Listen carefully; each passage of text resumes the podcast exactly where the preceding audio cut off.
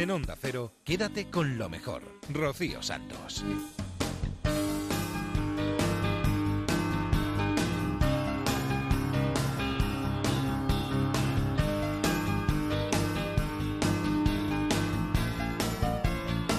Muy buenas noches a todos, bienvenidos a Quédate con lo mejor. Este es el programa resumen de Onda Cero. Aquí vamos a encontrar los mejores momentos que han pasado por esta casa en los últimos días, las mejores entrevistas, los momentos más simpáticos, los momentos culturales, de ciencia, en fin, un poco de todo para pasar las próximas dos horas de la forma más entretenida aquí en Onda Cero. Nos vamos a ir para empezar, si os parece, a la Rosa de los Vientos. Vamos a escuchar a Javier Sevillano, que nos hablaba la semana pasada en Fronteras del Futuro de la psiquiatría sin medicamentos muy cerquita del círculo polar ártico, allá donde no llega nadie, han aprovechado un hospital que tiene muchos años de historia para eh, dotarlo de una unidad de muy poquitas camas de momento, pero eso sí, con el apoyo del Ministerio de Sanidad en noruego, está detrás de todo esto, y todo porque hace unos años, en 2011, una asociación de pacientes se puso a darle vueltas al, tema de cómo podía ser una mm, asistencia eh, en salud mental eh, que no tuviera los efectos secundarios que tiene la medicación que a día de hoy es con la que nos tratan eh, eh, en psiquiatría, tratan a, los enfermos psiquiátricos eh, para mm, poder subsanar o poder mm, en cierta forma no curar las, las enfermedades determinadas o muchas enfermedades mentales que a día de hoy no tienen no tienen solución. Si te acuerdas aquí cuando hablamos con el profesor Juste, el, líder por así decirlo del proyecto Brain, nos dijo que bueno un poco el intento que están haciendo de conocer profundamente cómo cómo es y cómo funciona el cerebro eh, tendría una aplicación muy eh, definida en las enfermedades mentales. Se podría actuar. Porque las más graves que como dices eh, son crónicas, son crónicas exactamente a día de hoy. siempre están ahí, aunque tengan tratamiento, pero no tienen exactamente, lo único que hacen es la medicación que a día de hoy eh, se ofrece simplemente pues que esos síntomas, esos eh, problemas mentales sean mm, se atenúen en la mayor medida posible, pero en una gran eh, cantidad de enfermedades mentales no hay una cura definitiva, ¿no? Y eso era uno de los objetivos que tenía el, el proyecto Brain del, del profesor Juste, ¿no? En, en Estados Unidos. Bien, pues lo que están haciendo en este hospital del norte de Noruega es que eh, mm, el proyecto impulsado desde esta asociación de, de, pacientes es eh, ofrecerles. Mm, ellos mm, vieron en, principio que cuando ellos acudían a un servicio de, salud mental, lo que decían, este es nuestro hospital, este es nuestro servicio, de la carta de servicios que tenemos, nosotros eh, le podemos ofrecer esto a su, de acuerdo a su enfermedad. Entonces, lo que han hecho es el Ministerio de Salud de, de Noruega ha hecho invertir el, la trayectoria. Es decir, en vez de decir este es el hospital, esto es lo que ofrecemos, qué es lo que mejor se adapta a su problema mental, es al revés, es decir, ¿usted qué quiere? ¿Cómo quiere que tratemos su eh, problema mental? ¿Cuál es, eh, dentro de lo que podamos, las novedades que podamos ofrecerlo, cómo, quieres, eh, cómo quiere usted ser tratado? ¿no? En vez de, Escuchar a paciente, que es muy importante. Eso es lo fundamental, ahí está el, el kit de la cuestión. Entonces, evidentemente, al paciente que quiere seguir, por lo que sea, por su,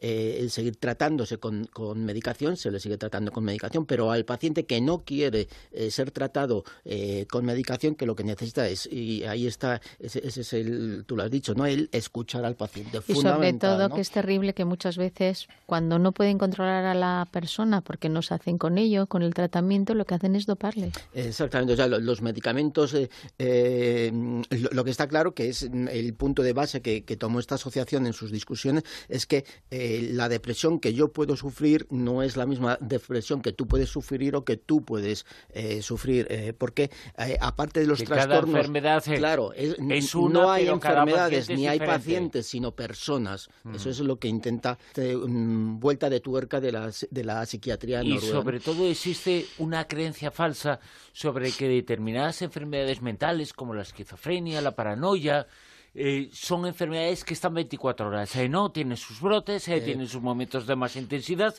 pero eh, no son de 24 horas. Eh. Eh, no siempre está sintomática esa enfermedad, no siempre tiene esos brotes, esa aparición. ¿no? Hay muchos momentos en los cuales no. Bueno, pues hay que eh, hablar eh, con el paciente. El paciente tiene esa responsabilidad eh, de poder hablar y el eh, médico, en este caso, también de escuchar al paciente, eso es muy importante. Creo que prestar una atención individualizada al paciente, no meterlos a todos en el mismo saco y decir, este señor tiene síntomas de depresión, se le da un antidepresivo, punto y final, ¿no? Se le trata con un antidepresivo y esos medicamentos, aunque la enfermedad principal la, la, pueda mantener controlada más o menos, pero hay que también tener en cuenta eh, los efectos secundarios que tienen estos, estos medicamentos. Con esta decisión se, le, se pone en, en manos del paciente cómo quiere ser tratado. Quédate con lo mejor en Onda Cero.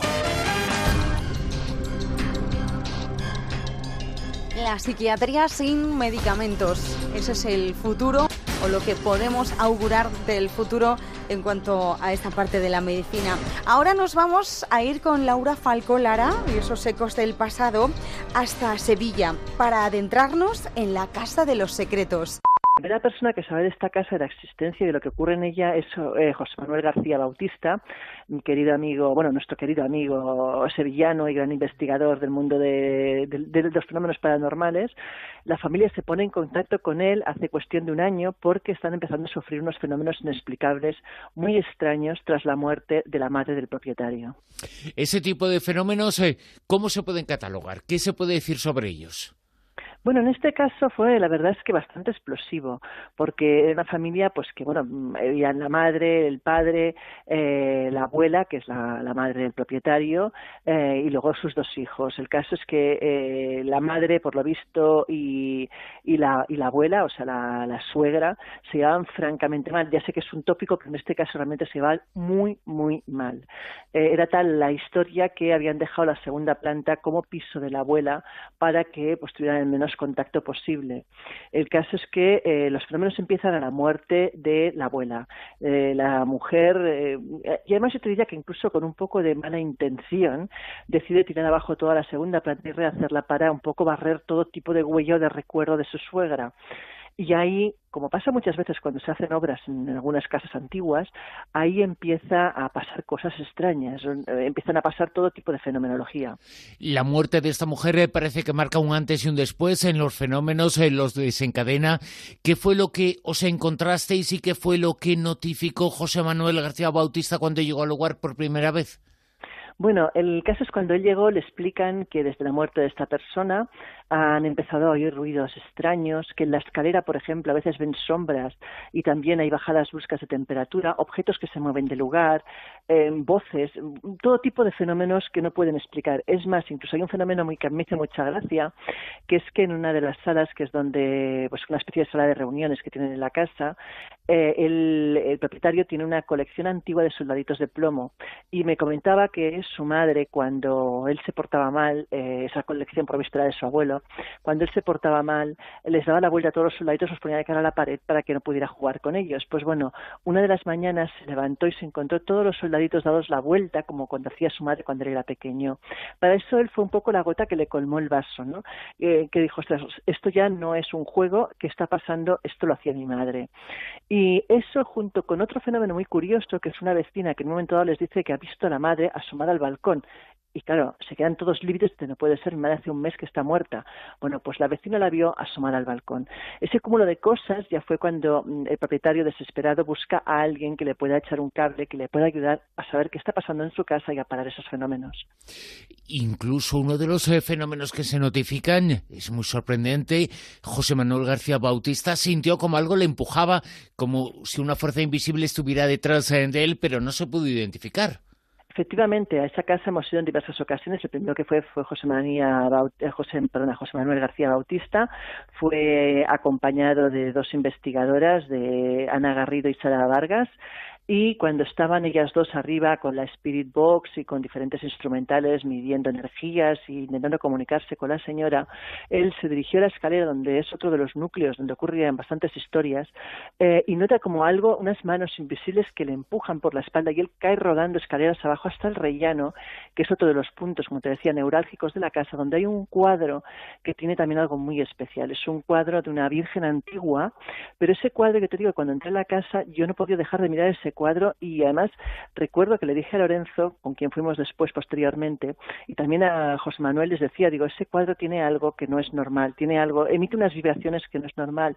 Esta, tal era la historia de ese cuadro que acercamos el Melmeter a él, el, el Melmeter se disparó como si detrás hubiera una fuente eléctrica, hizo descolgar el cuadro que no veas lo que pesaba y detrás no había nada, ni conductos, ni enchufes, ni nada que pudiera justificar aquella masa eh, eléctrica que de repente había allí. De hecho, volvimos a colgar el cuadro, volvimos a probar con el Melmeter y había desaparecido. El Melmeter no se movía en absoluto. Son esos fenómenos y, esas cosas que además eh, quedan totalmente grabadas y atestiguadas porque no hay ni trampa ni cartón ahí. Y tampoco hay trampa ni cartón, eh, todos lo pudisteis ver en esa ocasión que fuisteis todo el grupo con Bautista, con Lorenzo Fernández, un ascensor se puso solo en marcha. Efectivamente, estábamos ahí, como te comentaba, pues la, gente de la revista Enigmas y el grupo que vino fue la primera vez de José Manuel García Bautista, Sara y Ana, y eh, Lorenzo y otra persona entraron en el ascensor para, bueno, porque justamente el propietario nos comentó que ese ascensor a veces hacía cosas extrañas y que no tenía ninguna explicación. Ellos se subieron al ascensor, cerraron la puerta y sin tener la llave el ascensor empezó a bajar. ¿Cuál sería su sorpresa cuando al llegar abajo el propietario les dice, ¿cómo lo habéis accionado? Dice, pues no hemos hecho nada. Bueno, pues ese ascensor va con una llave, no se puede accionar de ninguna manera si no es con la llave. Pues el ascensor eh, se accionó solo. Y ese ascensor está previsto para, estaba hecho de hecho para que solamente pudiera funcionar con la llave porque evidentemente como da el patio interior siempre hay un riesgo en los patios interiores de que alguien se pudiera colar. Entonces para que nadie se colar ese ascensor solamente funciona con llave. Pues bueno, ¿cuál fue su sorpresa al comprobar que el ascensor había funcionado absolutamente solo? Pero hay más, esta, esta casa tiene muchas historias detrás de ella.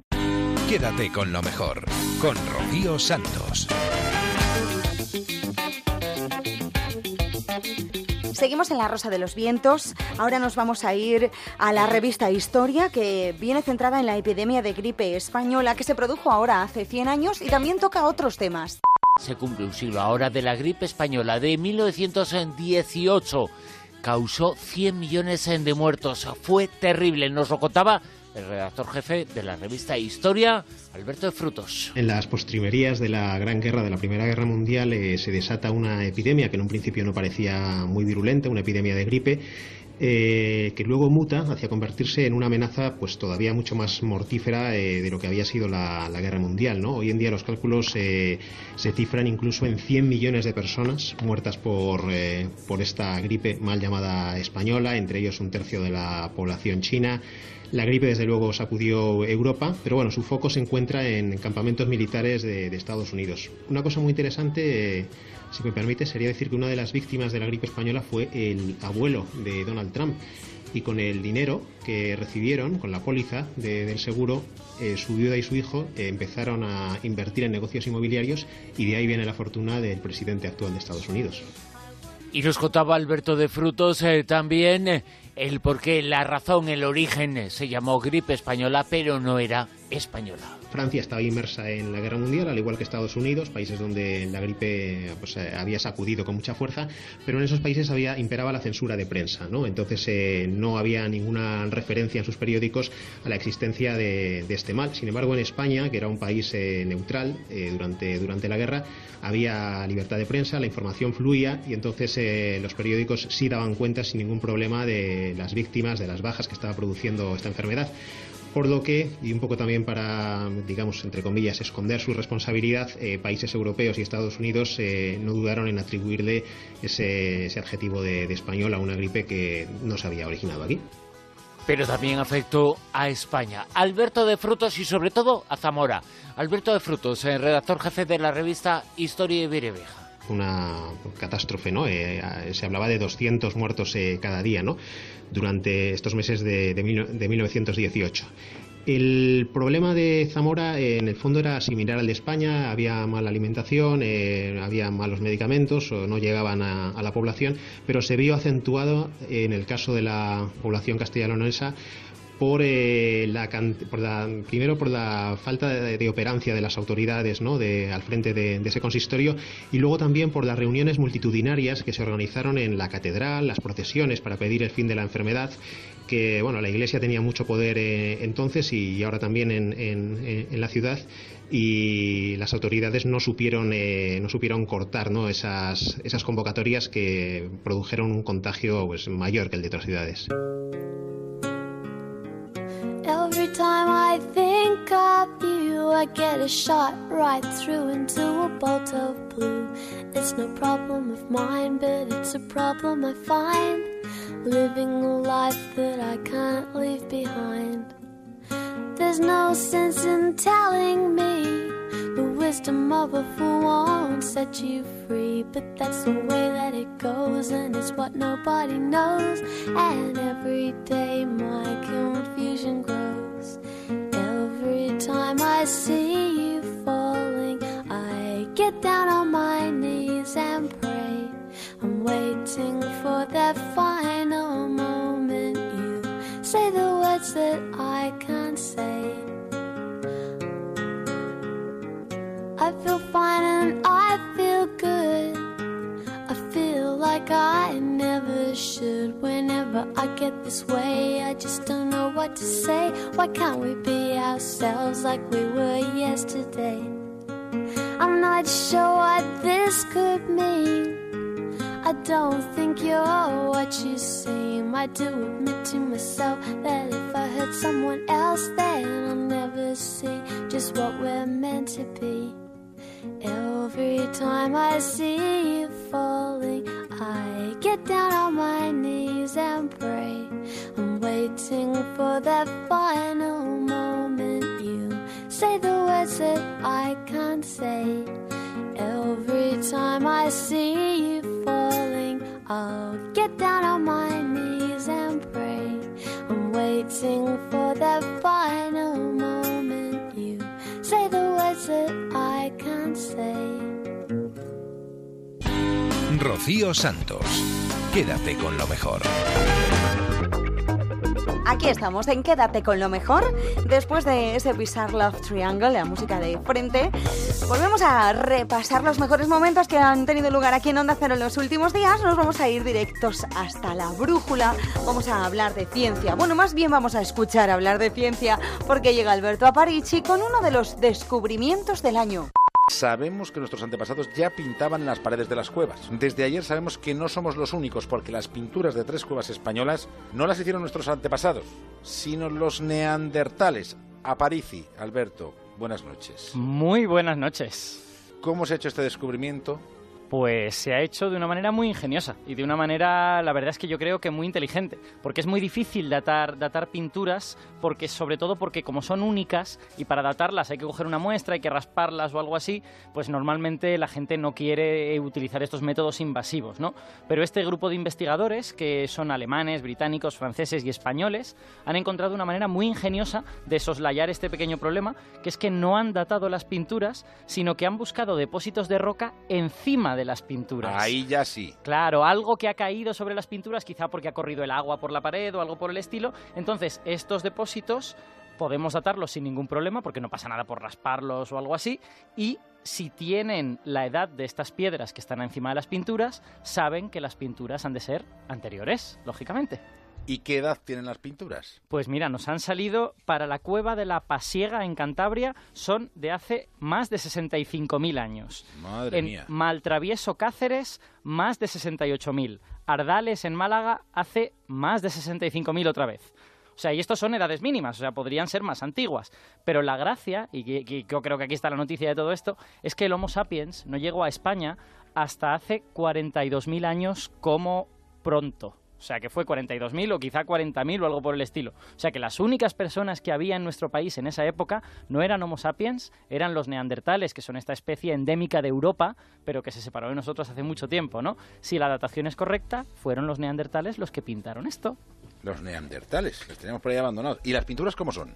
Bueno, pues en- que no espere nadie que sean majestuosos dibujos de búfalos y estas cosas, Ya, no. porque son... son No parece, no parece. No. desde luego. Aquí estamos Caraballo y yo viendo la foto. En fin, descubriendo a ver cuál es la pintura. Porque, O- os estáis dando codazos, ¿no? De lo que está contando Aparici. No, no, no la distinguimos de la caliza, no sé, es una cosa tremenda. Esto es un debate aquí interno. ¿eh? No, a ver, pasan dos cosas. Primero que realmente algunas de ellas ha pasado tanto tiempo que están un poco deterioradas porque ha caído todo ese, todo ese material calcáreo encima. Y segundo, que es que no es arte figurativo. O sea, son cosas del tipo líneas, a veces formando entramados, puntos. Hay también negativos de manos, o sea, gente que pone la mano en la pared y luego echa pintura y te deja como la silueta de la mano.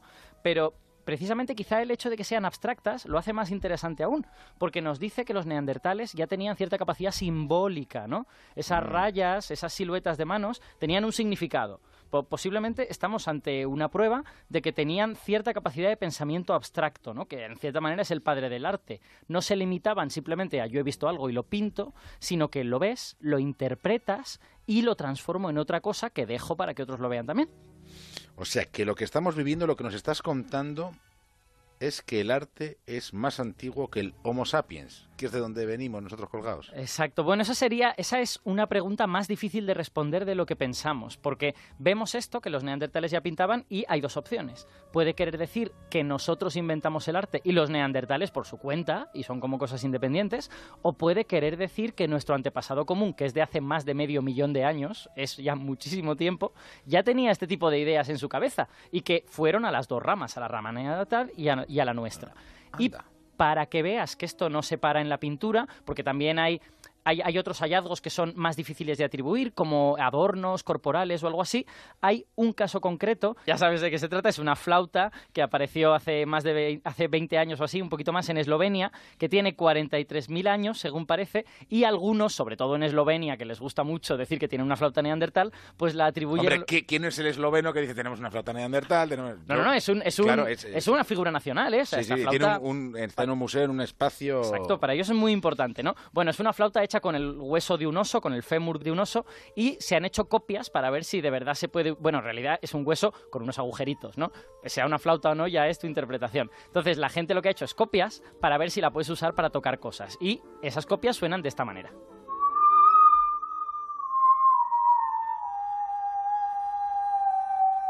El adagio de Albinoni. Bueno, los neandertales seguro que no tocaban el adagio de Albinoni y No. efectivamente no sabemos si esta flauta es neandertal o no. Podría ser de Homo sapiens. Hay mucha gente que cree que pueden ser mordeduras de hiena en un hueso de, de un oso joven, que las hienas a veces, a veces eh, atacaban a los osos. Hay muchísima polémica alrededor de esto, pero me parece interesante ver que, bueno, la música también estaban haciendo. Si no es esta flauta, es una de 2000 años después, la, la más antigua, y que, bueno, podría sonar más o menos así esa primera música y a lo mejor, con un poco de suerte, pues no era nuestra, sino que era de los neandertales, de nuestros primos.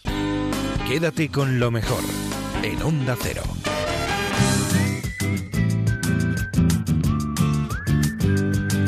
Esta semana en La Brújula hemos querido hablar con Carmen Guaita, que es vocal de la Comisión de Arbitraje, Quejas y Deontología de la Federación de Asociaciones de la Prensa de España. Se cumplen 25 años del Código Deontológico y ella asegura que el periodismo sigue manteniendo su esencia. Muy buenas noches, Carmen. Muy buenas noches. Yo siempre tengo una curiosidad. Ese código deontológico que lleva en marcha, por eso, 25 años, tiene plena vigencia cuando la realidad de las informaciones, la realidad digital, pues al final parece que es como una ola que nos atrapa a todos. Pues tiene vigencia porque aunque esté cambiando, eh, de alguna manera podemos decir, la, la existencia, en el sentido de que la tecnología varía los modos, las herramientas, los procedimientos del periodismo, la esencia continúa viva. Y la esencia es la ética, que, sustenta precisamente la confianza de los ciudadanos en que lo que la prensa dice es verdad. Y esta esencia del periodismo se mantiene viva. Es más, hay que hacer un esfuerzo por mantenerla viva para que la profesión eh, mantenga sus señas de identidad. Pero cuando la gente, o mayoritariamente, o las nuevas generaciones y no tan nuevas, ya han decidido prescindir de los canales habituales, de los intermediarios habituales, que son los medios de comunicación, ahí ya el código deontológico no tiene posibilidad de entrar de ninguna manera.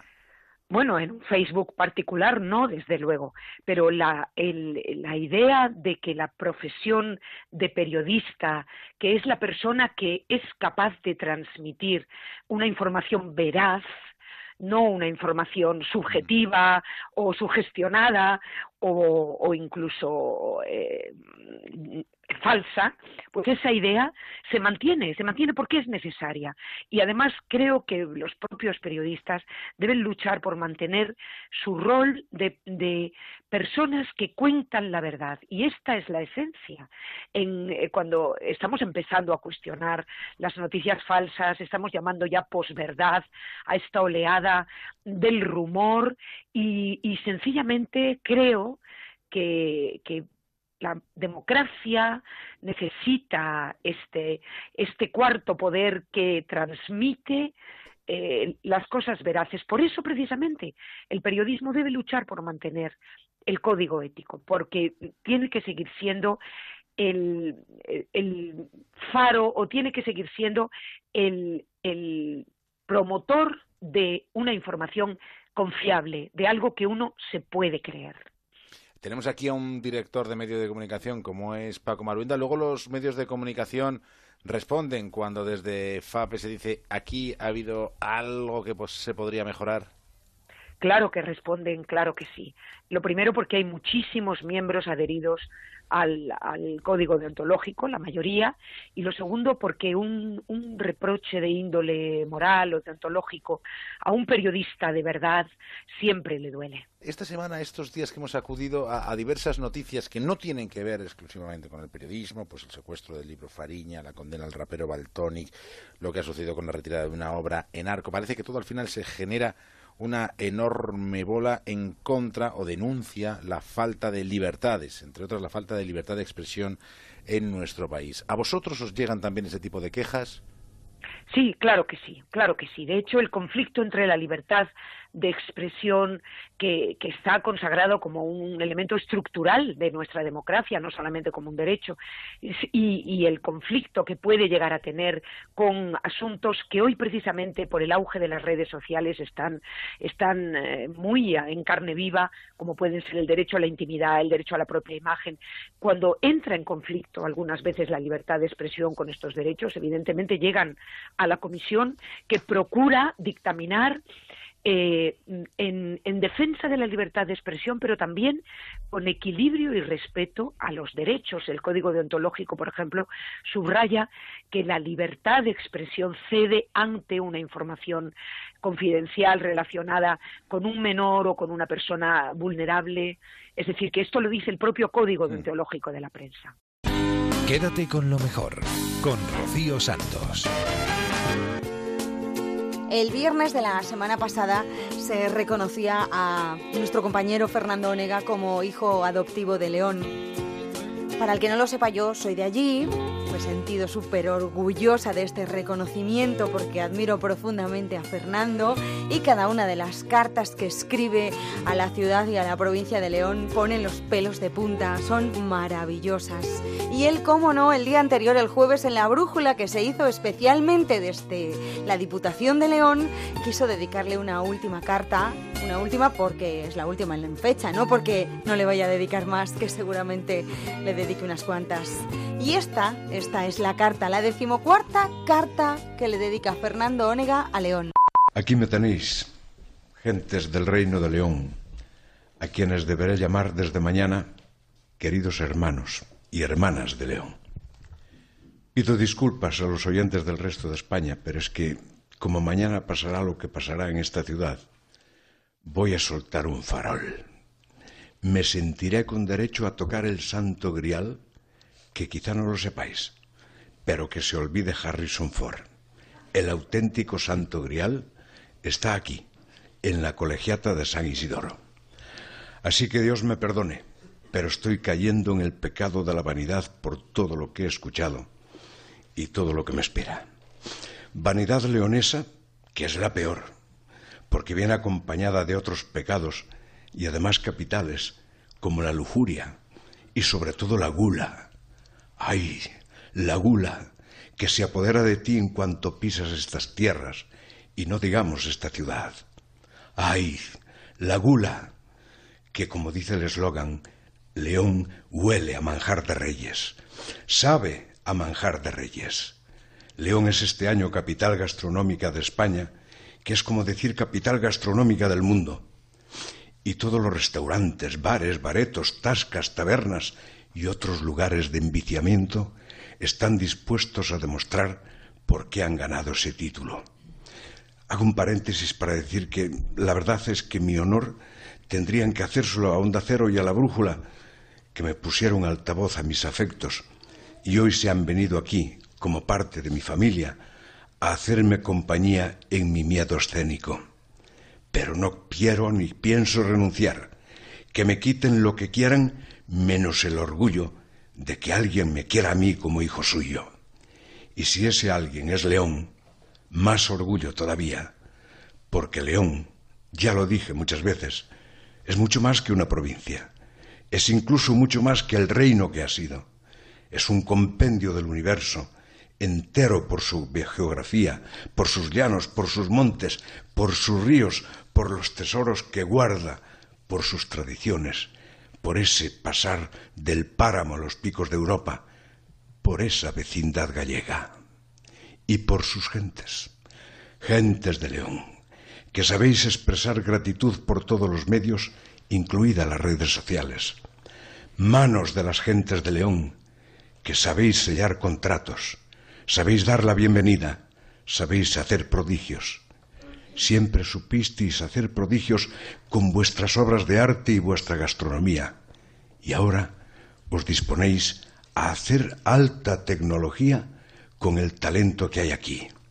Vuestro sueño ya no es ser reino de León, eso ya lo habéis alcanzado.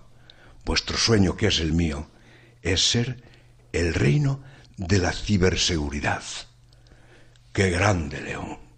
Qué gran historia. Qué hermoso presente. Qué sugestivo porvenir. Lo he dicho hace unos meses. Marca León. Y yo, su pregonero. Querido David, querido alcalde, querido presidente de la Diputación, boas noites. Muchas gracias, Fernando. Sé que tengo que pedir más de un perdón, otra vez por culpa de ese triste no sabes perdonar, se te olvida y con razón mi vida. Si tú quieres empezamos con el sueño, nos dejamos de pasados y de miedos. No me quiero imaginar que esto sea un final, mi vida, mi cielo. No me culpes más, no mires atrás, debes perdonar. Hazlo por los dos, haznos el favor, ya no hay vuelta atrás. Me da pena que perdamos tiempo hablando, que perdamos tanto tiempo discutiendo. Déjame que pueda ser el que siempre dije ser. Perdonarme, aunque sé que no es tan fácil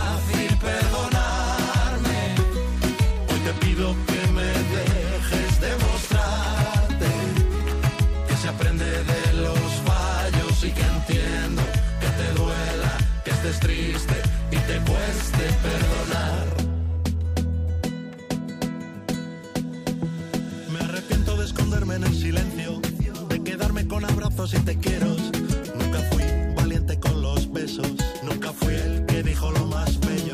Es momento de perdonar, de dejarnos de tanto hablar, de olvidarnos de lo de atrás y acercarnos un poquitito más. No me culpes más, no mires atrás, debes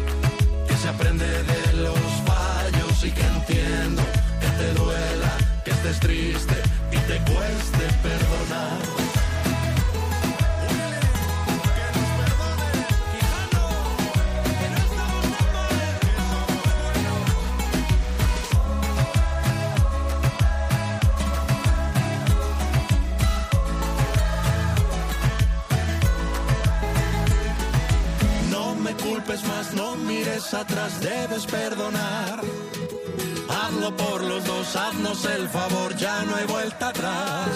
Me da pena que perdamos tiempo hablando, que perdamos tanto tiempo discutiendo. Déjame que pueda ser el que siempre dije ser.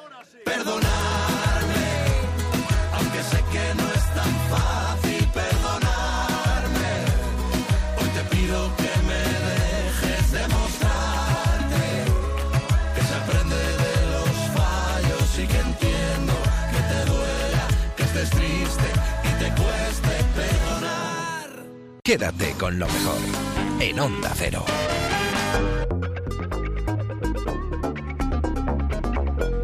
No podía faltar la música de Café Quijano con ese Perdonarme, que ellos también son de León. Seguimos en la brújula, después de escuchar la maravillosa carta de Fernando Onega. Nos vamos a quedar con el punta norte de Javier Cancho, dedicado también a León, concretamente dedicada a una de las reinas de León, a Doña Urraca, una mujer indomable. León nació como campamento militar romano. Aquello fue en el año 29 a.C. y a lo largo de los siglos que vinieron, este es un lugar que en el mundo ha tenido algunos periodos de despoblación muy acusada. El primero de todos fue durante la presencia musulmana en la península, pero después como enclave del reino de León aquí transcurrió una parte decisiva de la reconquista. Aquellos de ustedes que viajan y lo hacen tratando de conocer cómo aconteció la historia de los lugares que visitan, deben saber que si vienen a León, podrán mirar en el foso mismo de los tiempos, porque aquí se han dado acontecimientos fundamentales. En León se organizaron las primeras Cortes de Europa, como sabrán. Transcurría entonces el año 1188. Aquí está el origen del parlamentarismo. Y aquello sucedió poco tiempo después de que ocurriera algo que no debería pasar inadvertido. Se trata del reinado de una mujer cuyo nombre queremos recordar aquí esta noche. Doña Urraca. Había nacido 81 años después de que hubiera comenzado el segundo milenio. Fue conocida como la Reina Indomable, aunque algunos también la llamaron Urraca la Temeraria. Su padre fue Alfonso VI, que había sido el conquistador de Toledo. Fíjense cómo fueron los tiempos que aquel monarca llegó a casarse cinco veces para tratar de conseguir un heredero varón. Pero en ocasiones la naturaleza se pone contestataria y Alfonso VI, después de, tantísimos matrimonios, de matrimonios a mansalva, solo tuvo hijas legítimas, de modo que aunque su padre no quería, Urraca tuvo que asumir la responsabilidad dinástica. Pero antes de todo aquello, unos cuantos lustros antes de su coronación, cuando ella solo tenía ocho años, ya se celebró la ceremonia de esponsales con el que sería su primer marido, un tipo llamado Raimundo de Borgoña. Raimundo de Borgoña albergaba la esperanza de que si los transcurrires, las carambolas genéticas y políticas se daban, él podría ser el rey pero ocurrió que Raimundo se fue a morir un año antes de que definitivamente se allanase el camino para que Urraca fuera designada como reina. Justo antes de serlo, la casaron de nuevo sin que ella tuviera algo que decir. Casaron a doña Urraca con Alfonso I de Aragón y como tantas veces ha sucedido por una cuestión de poder, solo unas horas después de que su esposa fuera la reina, Alfonso se convirtió en el mayor enemigo de Doña Urraca. Llegó a encerrar a la soberana en una fortaleza de altos muros. Hubo pugnas, hubo crímenes, hubo tensiones dentro y fuera de la corte, pero Doña Urraca, enfrentándose a su marido y a una parte considerable de la nobleza, terminó logrando recuperar el control de su reinado y reinó como mujer, y lo hizo en solitario, y como reina tuvo amantes y hubo de tener valentía y coraje teniendo como tenía en contra casi todo lo que en contra podía tener una mujer en los comienzos del siglo XII, en la mismísima Edad Media. Aquella mujer indómita murió cuando tenía 44 años en circunstancias que deberíamos considerar sospechosas. Doña Urraca fue enterrada en el Panteón de Reyes de San Isidoro de León. Ese es un lugar al que hay que venir y en el que hay que estar. La Basílica de San Isidoro es uno de los templos más significativos de toda la cristiandad, tumba de reyes, de los reyes medievales que tuvo León, y considerada la capilla sixtina del arte románico. León es uno de esos lugares donde puede contemplarse la memoria misma de la humanidad, y está aquí, está cerca de donde todos vivimos, aquí en este país, al noroeste de la península ibérica. Este es un lugar que al menos una vez en la vida debería ser visitado, pero también es un lugar en el que una vez que se ha estado, pronto nos parece que se anida el deseo de volver, al menos es lo que hacemos nosotros con frecuencia cada año. Dedicando solo un par de miradas a todo lo fabuloso que contiene la basílica, podemos fijarnos en un lateral del claustro, donde está la que fuera la campana de la colegiata. Se trata de la campana mozárabe, que es la, la, más antigua de todas las campanas que puedan encontrarse en España. Su datación es del año 1086. Aquellos fueron tiempos del Cid campeador. Junto a esa campana hay una vitrina donde se conserva la veleta original que tuvo el templo. Se trata de un gallo hueco bañado en oro y en cuyo interior apareció un nido de abejas con pólenes del Mediterráneo, pólenes petrificados. Después de someterse esa veleta ancestral a la prueba del carbono 14, se llegó a la conclusión de que la figura, esta de la que hablamos, procedía del siglo VI. Había pertenecido al imperio persa, de modo que podría haber llegado a León, podría, desde Córdoba, seguramente como un botín de guerra. Una veleta persa del siglo VI en un templo románico de la décima centuria. Por eso decimos que en León, aquí, es posible asomarse al foso de los tiempos.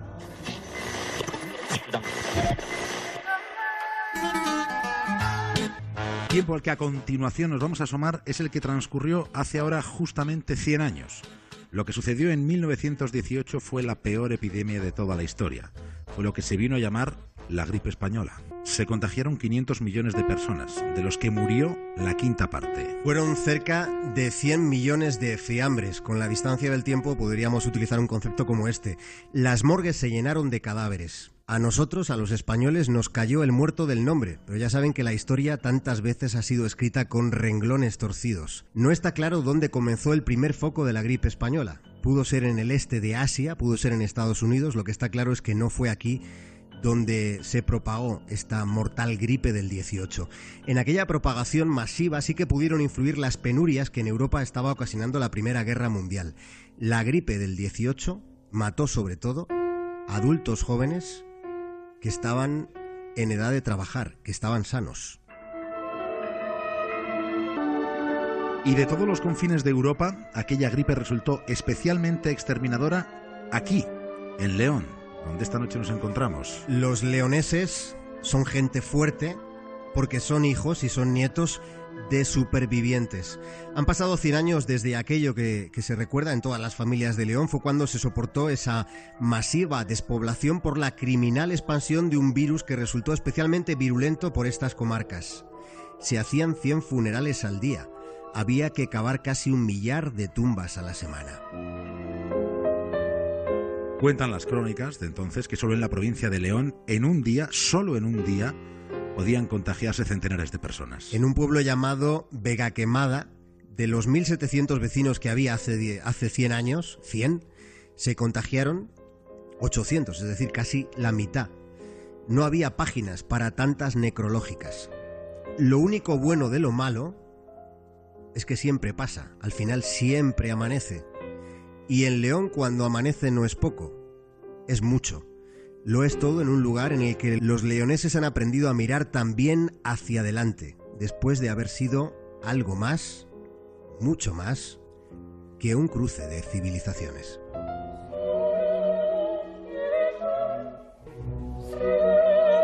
Dice el maestro Fernando Ónega, que hoy nos ha traído aquí hasta León, que León es el almuerzo del reposo y la comida del caminante. Y caminando por el Bierzo, se ha de tomar botillo con sus pimientos y su cachelada y su chanfaina. Pueden nuestros pasos llevarnos a Astorga, a ese majestuoso cocido maragato, o a Valencia Don Juan, donde hay callos con su batallón. No sería mala ruta poner rumbo a, a Vega Cervera, donde hay cecina, y no es una cecina cualquiera. También existe la posibilidad de quedarse en Bavia tomando lentejas. En Bavia. ¿Qué tierra tenéis, leoneses? Esto lo ha proclamado más de una vez el maestro Ónega, y nosotros pues lo suscribimos, claro. Aquellos que venimos de la linde misma de los acantilados, los que trabajamos en una estación de radio que está dentro de un faro en la, en la orilla abrupta del Cantábrico, de vez en cuando, cuando se puede, pues necesitamos venir a León a secar y a contemplar la calma de lo bueno, que de eso mismo es de lo que va la vida. Y aquí estamos. Y todavía sin cenar, Javier Cancho. Gracias. Con este aplauso puedes volar hasta Punta Norte y mañana te saludamos desde allí. Sí, pero me voy a quedar a cenar, ¿no? Eh, Hombre, estando por aquí- supuesto. Quédate con lo mejor, con Rocío Santos. Me vais a perdonar que hable tanto de León, ¿verdad? Pero es que claro, tengo que aprovechar porque si deciden hacer la brújula desde allí, Fernando Onega le dedica una carta y Javier Cancho le dedica un punta norte, pues ¿qué le voy a hacer, oye? Pues recogerlo aquí en Quédate con lo mejor. Pero ya está, ¿eh? ahora nos vamos a ir a Radio Estadio para poner punto final a esta primera hora del programa. Nos vamos con las conservas de Alberto Collado, que ya sabéis que recoge los mejores gazapos que han tenido lugar en antena. Ojo, atención, eh, Radio Stadiers, eh, amigos del Radio Estadio, vamos a sacar a la venta para Semana Santa, es decir, no queda nada, Un CD. un CD especial. Hoy vamos a desvelar A la dos de aires, canciones. Está bien, porque Ah, de canciones. Hombre, de música, ¿de qué va a ser el CD? ¿De recetas de cocina? de hoy es mete dos canciones. Por favor. Pero vete, a- Dos vete a la canciones vete a la y redacción no vuelvas, El disco ¿eh? tiene 10, poquito a poco. Vamos con la primera. eh, Hotel California interpreta Paco Reyes a los coros el resto del radio. Ahora lo Qué cuenta la- canción, ¿eh? La de los siglos del Hotel California, ¿eh? Esa me marcó a mí de No, va a chiquitito. intervenir, eh, Welcome to the Hotel California. ¿Cómo, cómo? Ese acento no lo Pero pillo. ¿cómo Dale el final de No, no. Pero Guanchan, ¿tú di qué? ¿Qué dices? ¡Vamos, vamos! ¡Peñalba, qué grande! ¡Vamos, dale, Caria, Peñalba! Ahora arranca. Hotel California. Si puedes estudiar idiomas, sobre todo inglés. Vamos, vamos. Termina el partido en Oviedo. ¡Momento! ¡No, hombre, no! ¡Vas a contarme esta canción por el final de Oviedo! Se acabó Diego Johannesson de cuando va con la selección finlandesa. Oh, oh, California. Oh, it's show me the way. Lamentable. Está abrazando a Nika ahora mismo. O sea, esto es increíble. No, se nota que te cerraron, ¿no? Welcome to the Hotel California. Estreñido. Voy a odiar la música, guay, ya me he ganado. He ganado el sueldo. Matiachi, arregla esto, por Dios. ¿Es que llovió esta semana? Oye, mientras en el Madrigal un paradón de Oyer. Un paradón de Oyer que así que me da apuro. Para Para este esto, momento. para esto, Víctor, por Dios. Bochornoso, ¿eh, Paco? Bueno, sí. Bueno, no. Hay que No, adelantar. No, no, no es bochornoso, Paco. Ah, ¿a esto ti te ha es- gustado? No, a mí, a- no es que me ha gustado, a mí me encanta. Bueno, iba cogiendo Paco el tono de voz, dijimos, bueno, pues para la pista número 2, algo donde esté ya la garganta caliente, un poquito más a tono. Bad Medicine, interpreta Paco Reyes. Joder.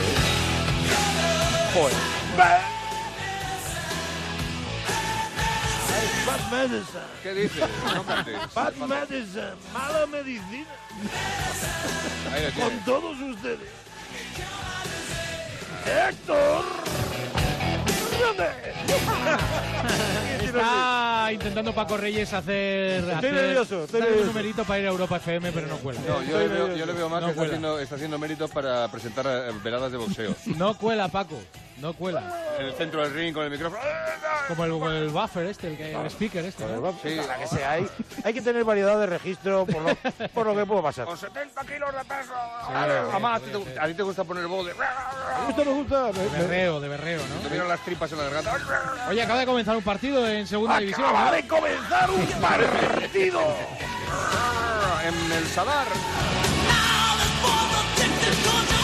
Es aterrador. Bueno, yo creo que están bien estas dos canciones, pero eh, va a tener el CD dos bonus tracks. Hoy solo vamos a desvelar uno de ellos. Sí. Los salesianos. Qué buenos son los padres salesianos. Bueno, yo no he caído, pero me ha gustado siempre esa canción. Barcelona no he. Qué buenos son los padres salesianos. Qué buenos son los padres salesianos. ¿Qué pasa? Y yo nunca había sido. ¿No me ha gustado nunca esa canción? Bueno, y el bonus track, el bonus track de hoy del, del Radio Estadio, eh, nos vamos a saltar una cosita, Peñalba. Esto es, esto es el directo, la magia de la radio. La en directo. Vamos a ir a Paco Pitoniso. Imagínate, Joder. imagínate el nombre de la conserva. Bueno. Estamos hablando de un partido, esto es un momento eh, épico del Radio Estadio. sí, glorioso. Estamos hablando de un partido de un cero-cerismo. Eh, creo que era el Corcón 0 a la vez 0. Ya sabéis que el Alavés es sinónimo, bueno, pues eso, de coñazo, de aburrimiento. Bueno, en fin. eh, eh. 0-0, Paco se atreve y pronostica lo que muchos no esperaban. También podemos apostar si queremos a los últimos minutos de Alcorcón. Pero vamos, difícilmente se va a ir ese empate a cero porque estamos en el 89 y ya nos estaba contando Alberto Pereiro que el partido es malo de solemnidad. Pues se oía de fondo ya un pequeño... ¿Qué será? ¿Será un palo? ¿Será un penalti? ¿Será...?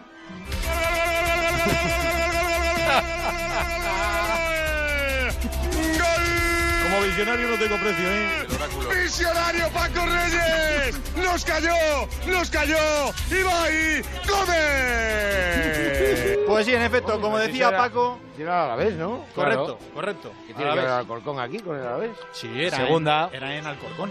¿Qué ha pasado? ¿O en Copa el año pasado? Era en Copa, correcto. ¿Ha guardado? En Copa, el año pasado el Bueno, Alavés estaba en primera. Paco, si decide acertar, acierta dos veces. Minuto 88-0-0, recordamos, ¿eh? Y llevan dos. ¡Ibai Gómez! Tiempo cumplido. Alcorcón, cero. Y final del partido. A la vez, Ibai, Ibai Gómez, dos.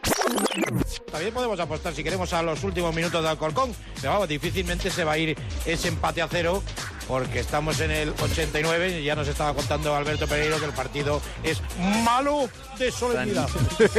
Muy bien, Paco. Muy bien. Te has cubierto de gloria, macho. Bueno, aquí en el Radio Estadio somos gente políglota. Correcto. Eh, no estamos ninguno para hablar. Y Paco tampoco. Cádiz 2. Perea y Serranillo. ¡Ah! Gol de Linares. El gol de- Espera un segundo. Cádiz 2, Oviedo 1. Sí, Serranillo, lo dice. Serranillo del, del Vamos monte. a ver. Yo he dicho. Vamos a ver. Para la Servando, música, para la, Servando. para la música. Que- Para la música. Que no entendía mi letra, joder. Vale, va- empezamos con, en ese marcador. Es Linares. pero Retoma tú, en ese si quieres marcador. decir Serranillo. No, Servando. Ahí, ahí, dale, Taboada. ¿Por qué Linares? Dale. Cádiz 2. Goles de Perea y Servando. Sí, claro, pero es que has dicho Serranillo. Oviedo 1. Joder, Me Servando. habéis pillado, tío. Linares. Joder, Fernández, de verdad. Llamamos Se pone a Serranillo hablar y lo ha Servando. escuchado, Serranillo. ¿Qué pasa? Si digo Serranillo, es Serranillo. Vale, vale. Porque no sé por qué me discutís estas cosas. Porque en su casa lo llaman Serranillo. sois increíble. Tú me confundes, no sé qué hacer. Increíble. Buah, qué temazo, qué temazo. Él vio Bueno, una S. sí. La última, si es breve, te, una más. Venga, adelante. Una más Adelante, va, sitio. adelante. CSK, Bayer Leverkusen, Mónaco, Tottenham, oh, Tottenham Hotspur juegan en Borussia, Borussia Dortmund. En Dortmund, mejor dicho. Cinco puntos. explicación. Claro que sí, tú vas.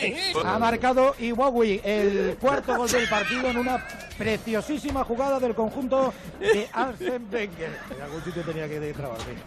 Iwawi ha marcado el cuarto, el hat-trick de Lucas Pérez. Ha marcado Iwawi, Iwawi. El Mundial Sub-20 de las chicas Papau, Nueva Guinea. Papu- Papau. Estaba en Papau como la pista de... Papuanas del erizo. Ay, pa' un desliz que tengo.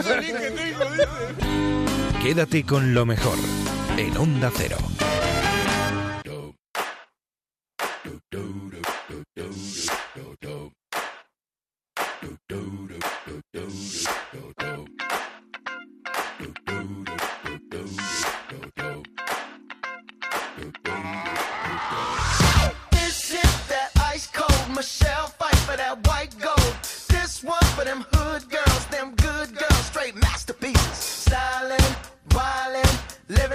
The city. Got Chuck's on with Saint Laurent. Gotta kiss myself, I'm so pretty. I'm too hot. hot Call the police and the fireman. I'm too hot. hot Make a dragon wanna retire, man. I'm too hot. hot Say my name, you know who I am. I'm too hot. And my band bought that money. Break it down. Girls hit you, hallelujah. Girls hit you, hallelujah. Girls hit you, hallelujah. Cause Uptown Funk don't give it to you. Cause Uptown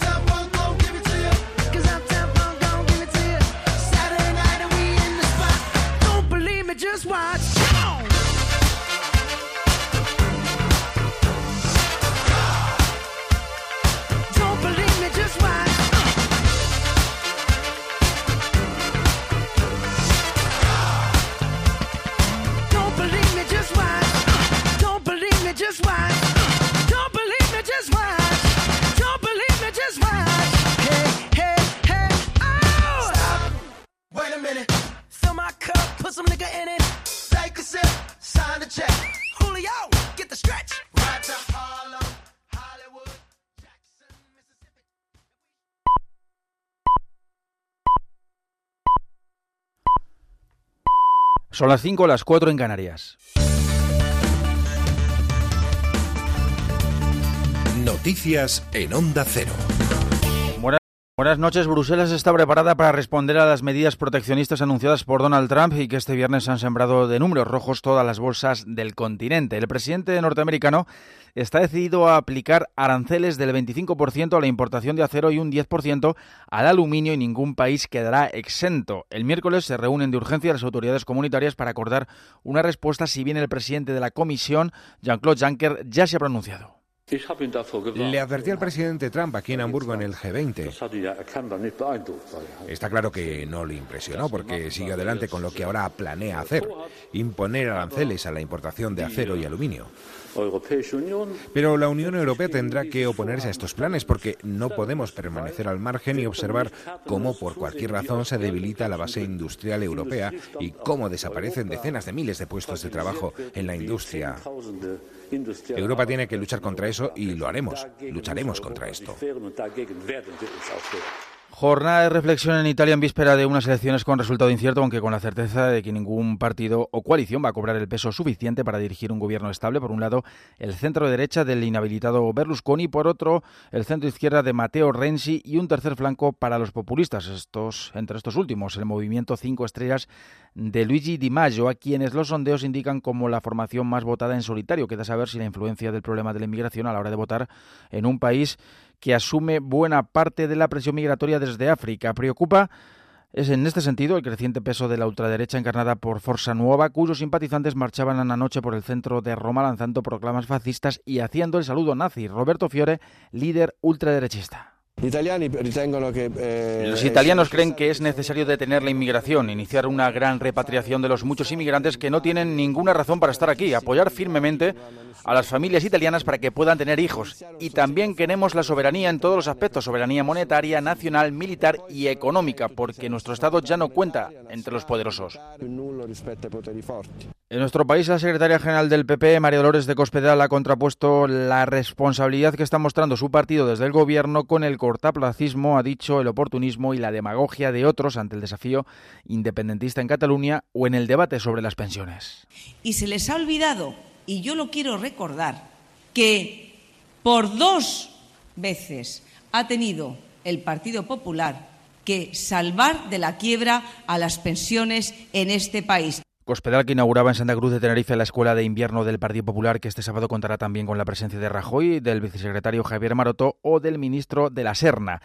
En 2017 se disparaban los ciberataques, en el caso de las empresas hasta un 90%. Preocupan sobre todo los ataques a los llamados operadores estratégicos, los que suministran luz, teléfono o Internet. Asaltos a nivel mundial como el perpetrado por el conocido WannaCry. Escuchamos a Alberto Hernández, director del Instituto Nacional de Ciberseguridad. Cada vez más las empresas estratégicas nos cuentan lo que les ocurre y trabajamos conjuntamente para resolver los incidentes. Esto es un dato muy importante, puesto que muestra que la confianza entre los organismos que trabajamos en ciberseguridad y los organismos privados está creciendo de forma muy rápida.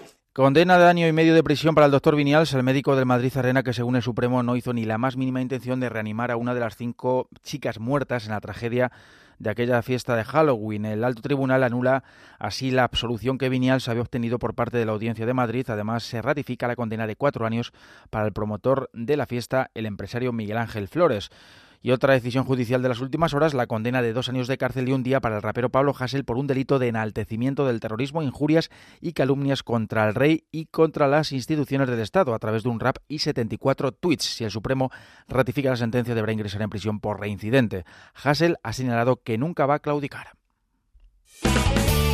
Deportes, Euroliga de baloncesto, el Real Madrid pierde en casa 83-86 ante el Fenerbahce de Estambul, actual campeón de Europa. Faltan seis jornadas para concluir la fase regular y el equipo de Pablo Lasso marcha quinto con un margen de tres victorias sobre el Vasconia, actualmente noveno y fuera de los puestos que clasifican para cuartos de final. Más lejos aún, el Unicaja que perdía anoche en Belgrado ante el Estrella Roja. El Valencia también está lejos de esa clasificación y el Barça ya eliminado. Es todo más noticias en Onda Cero cuando sean las 6, las 5 en Canarias y en todo momento en ondacero.es. Síguenos por internet en ondacero.es.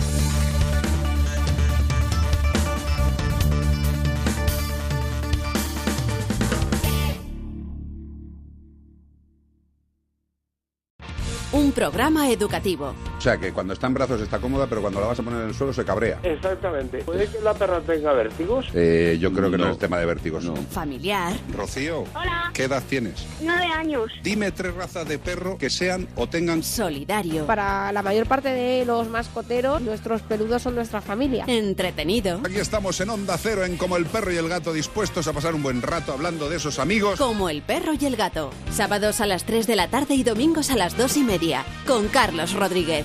Ofrecido por Royal Canin. Te mereces esta radio. Onda Cero. Tu radio.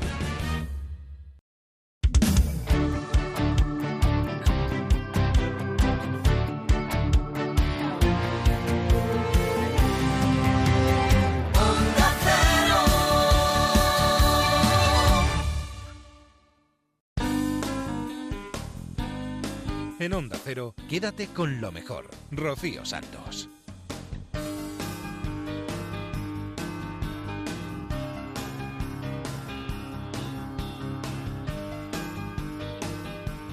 Aquí estamos de vuelta en Quédate con lo mejor para seguir repasando lo mejor que ha sucedido en los últimos días en esta casa, en Onda Cero. Nos vamos a ir hasta Por fin no es lunes, el programa de Jaime Cantizano. Nos vamos a ir hasta la sección de historia con nuestros compañeros de Ada Absurdo, que la semana pasada nos presentaban su libro Historia Absurda de Cataluña.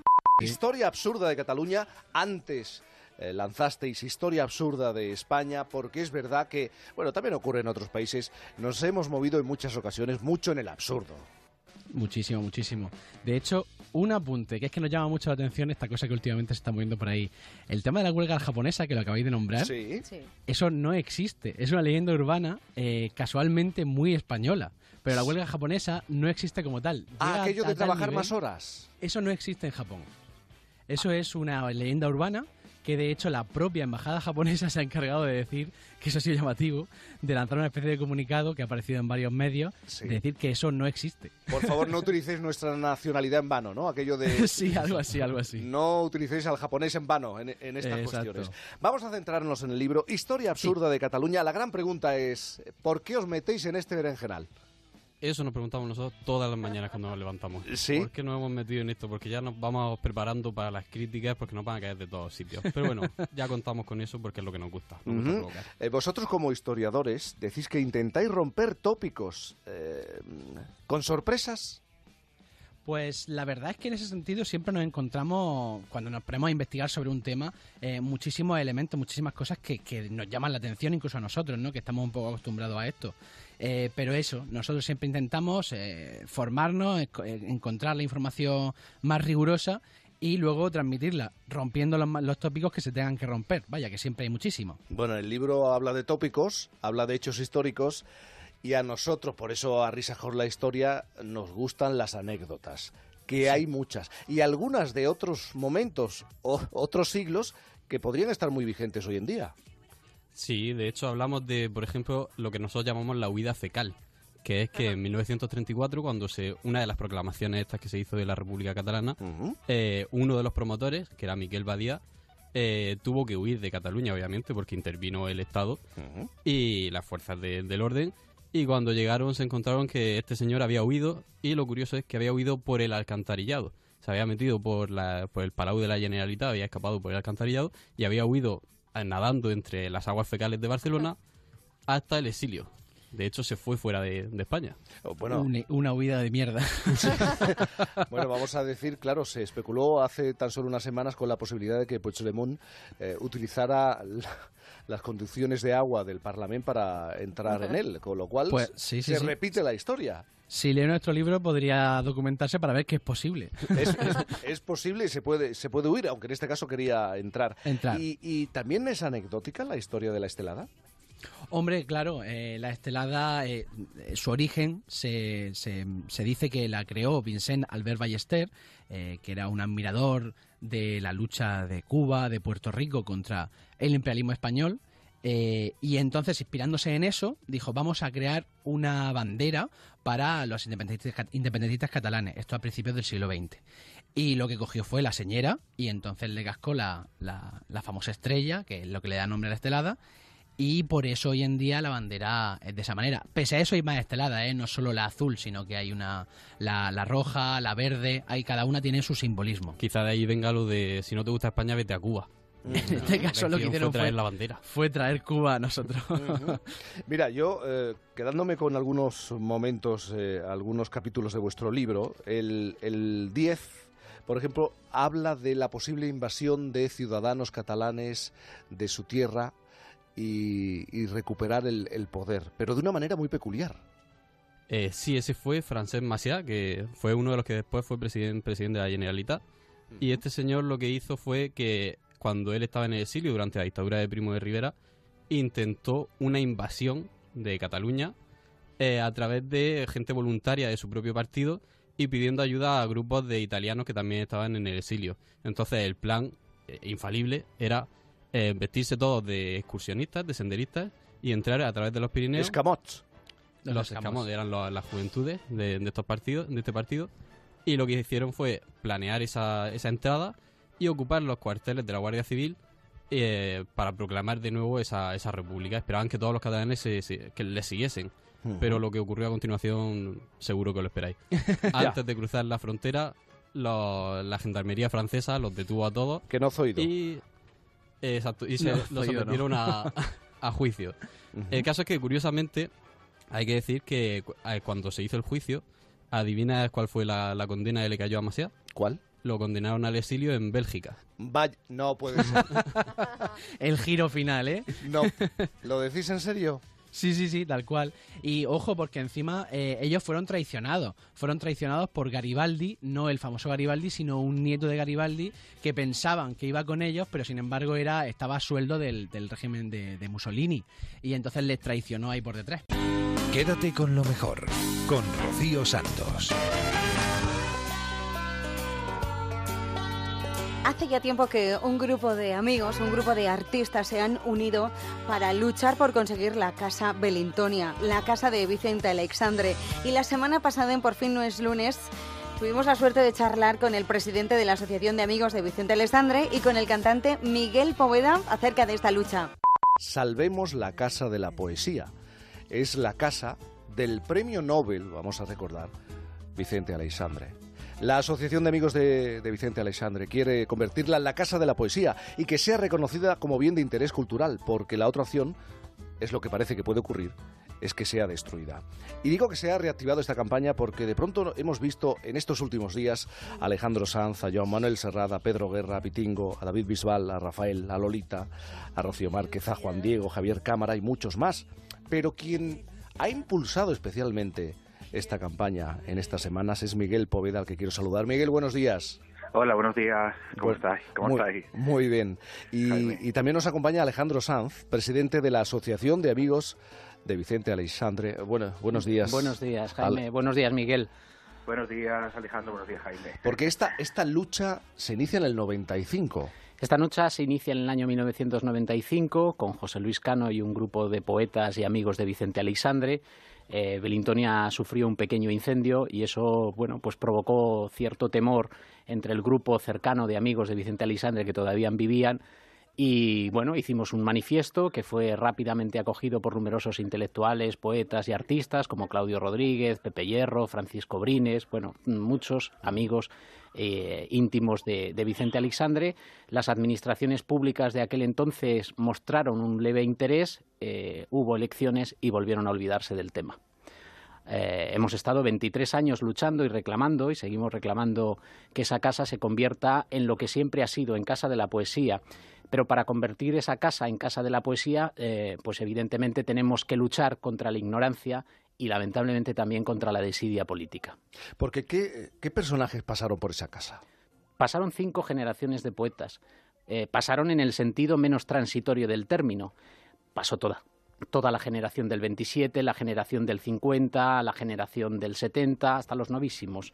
Cinco generaciones de poetas que vivieron momentos memorables entre esos muros. Miguel lo sabe bien. Federico García Lorca leyó allí por primera ved los célebres sonetos del amor oscuro a Vicente Alisandre, allí tocaba el piano, allí iba Miguel Hernández, Pablo Neruda, Gerardo Diego, Jorge Guillén, Emilio Prados, toda la poesía española del siglo XX hizo historia en esa casa hoy despreciada y olvidada por nuestros gobernantes. Miguel, ¿para ti qué tiene de especial esta historia y esta, y esta lucha desde el año 95?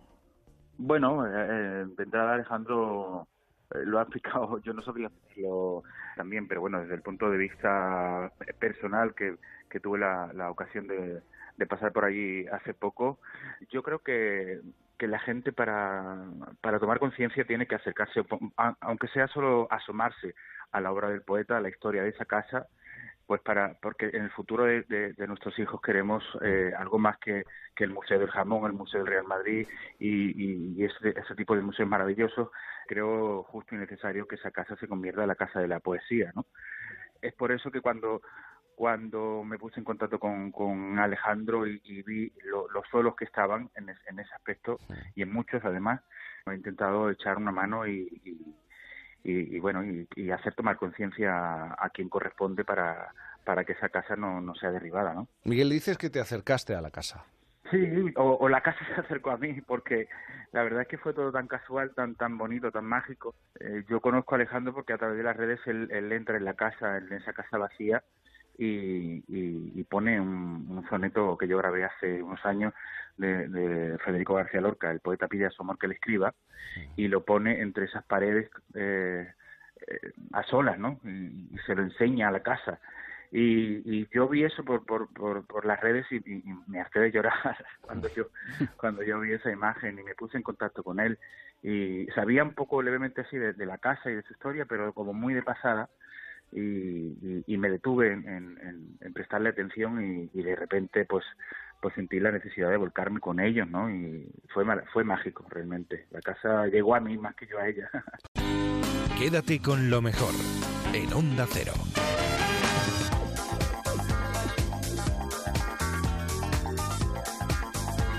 Nos vamos ahora directamente hasta más de uno, a recibir con los brazos abiertos a Santiago Segura y Maribel Verdú.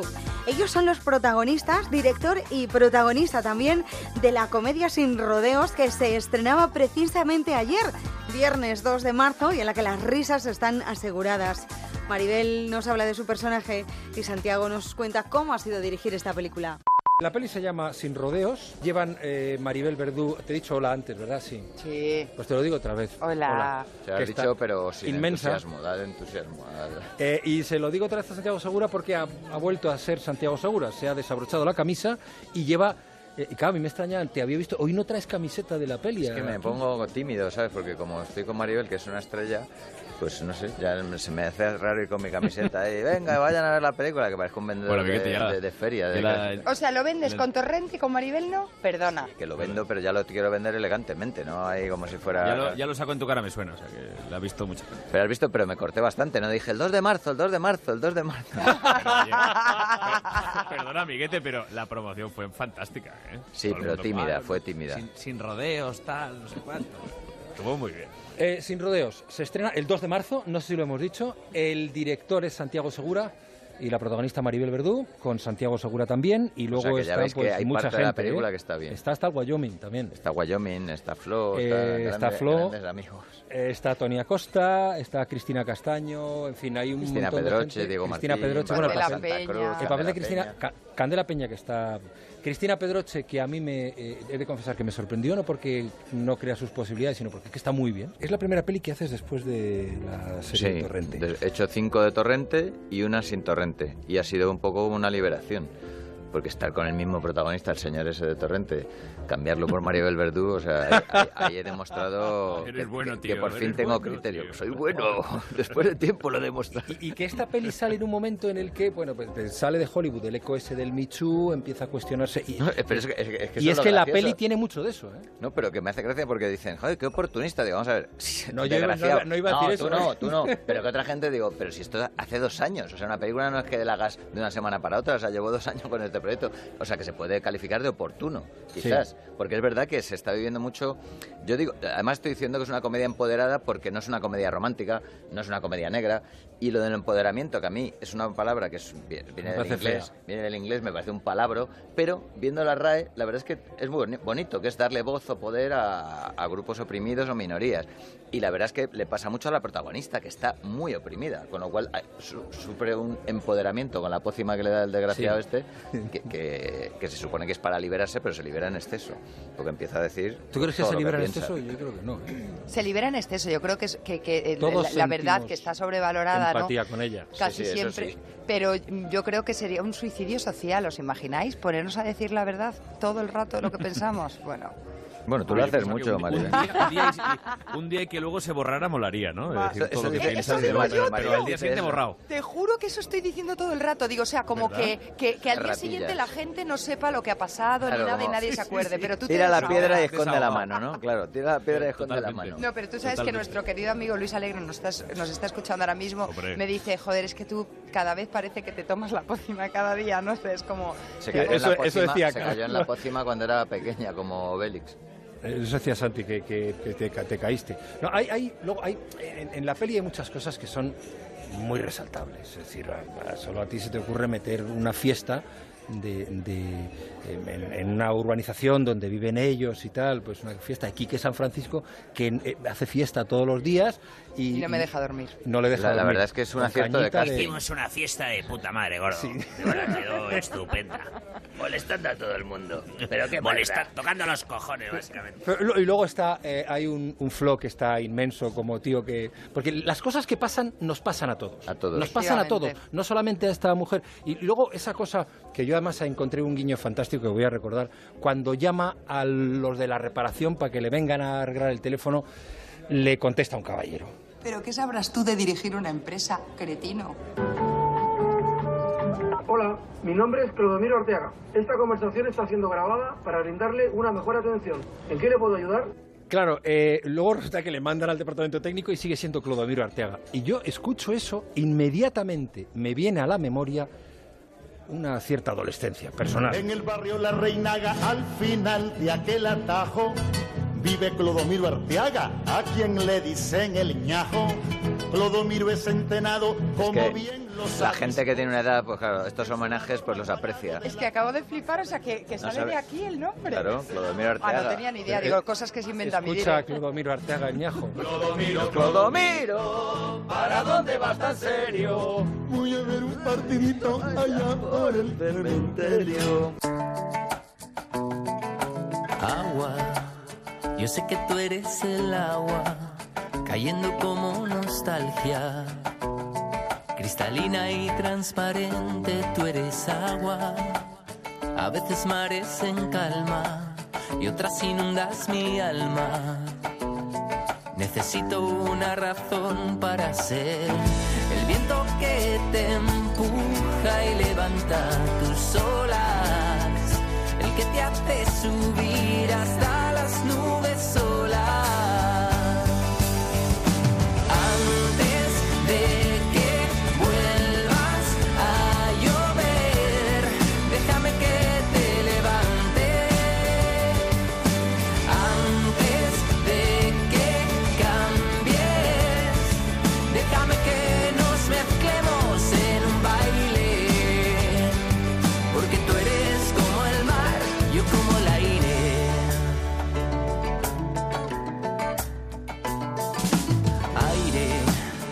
Sabes que soy el aire, pero te miro y no hay nadie. Porque no jugamos a inundar los valles y a provocar huracanes para que nadie nos calle. Y de noche iluminar tus mares, que se detenga el mundo si te encuentro sola. Busquemos la manera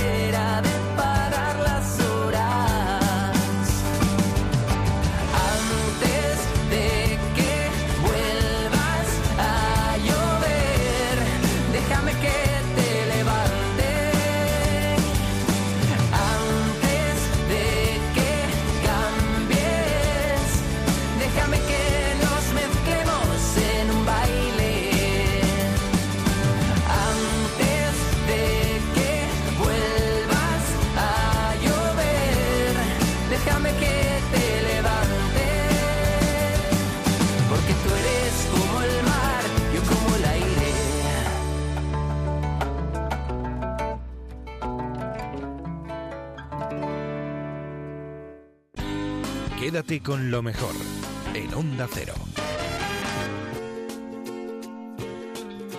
Hace unos días, hace un par de semanas, tuvimos la suerte de tener a la escritora alemana Christian Goll, más conocida como Sara Lark. Ella nos hablaba de su última novela que se llama Bajo cielos lejanos.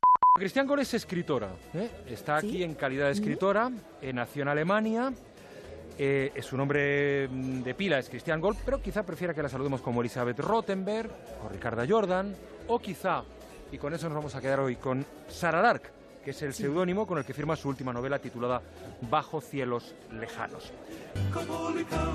Nueva Zelanda es donde se desarrolla eh, la última novela de nuestra invitada, que se llama Bajo cielos lejanos. Y es una historia, bueno, pues em, protagonizada por una periodista, ambientada en la actualidad. Y es una historia en la que eh, se habla de feminismo, como casi todas las historias en las que habla de ella, de la mujer, el planteamiento que tiene. Ahora comentaremos porque mm, eh, hay novelas femeninas y novelas feministas. Yo creo que eh, Sara va un poco más en la última dirección. En, esta historia, pues bueno, es un viaje a- al reencuentro, el encuentro a un territorio antiguo propio de la protagonista. Y en ella pues se habla de la liberación de la mujer, de la libertad sexual, la homosexualidad o la reivindicación de las minorías o la violencia de género. Eh, sobre las minorías has escrito y en concreto sobre los maoríes unas, cuantos, unas cuantas veces, ¿no? En unas cuantas ocasiones, Sara. Sí. Sí, porque la historia de Nueva Zelanda em, es, es nada sin los maoríes. Ujú. Ellos siempre estaban muy incluidos y es la, una historia de Nueva Zelanda. Es normalmente una historia entre eh, los blancos o los ingleses o los alemanes que iban como colonistas mm, y los maoríes, porque siempre estaba una relación.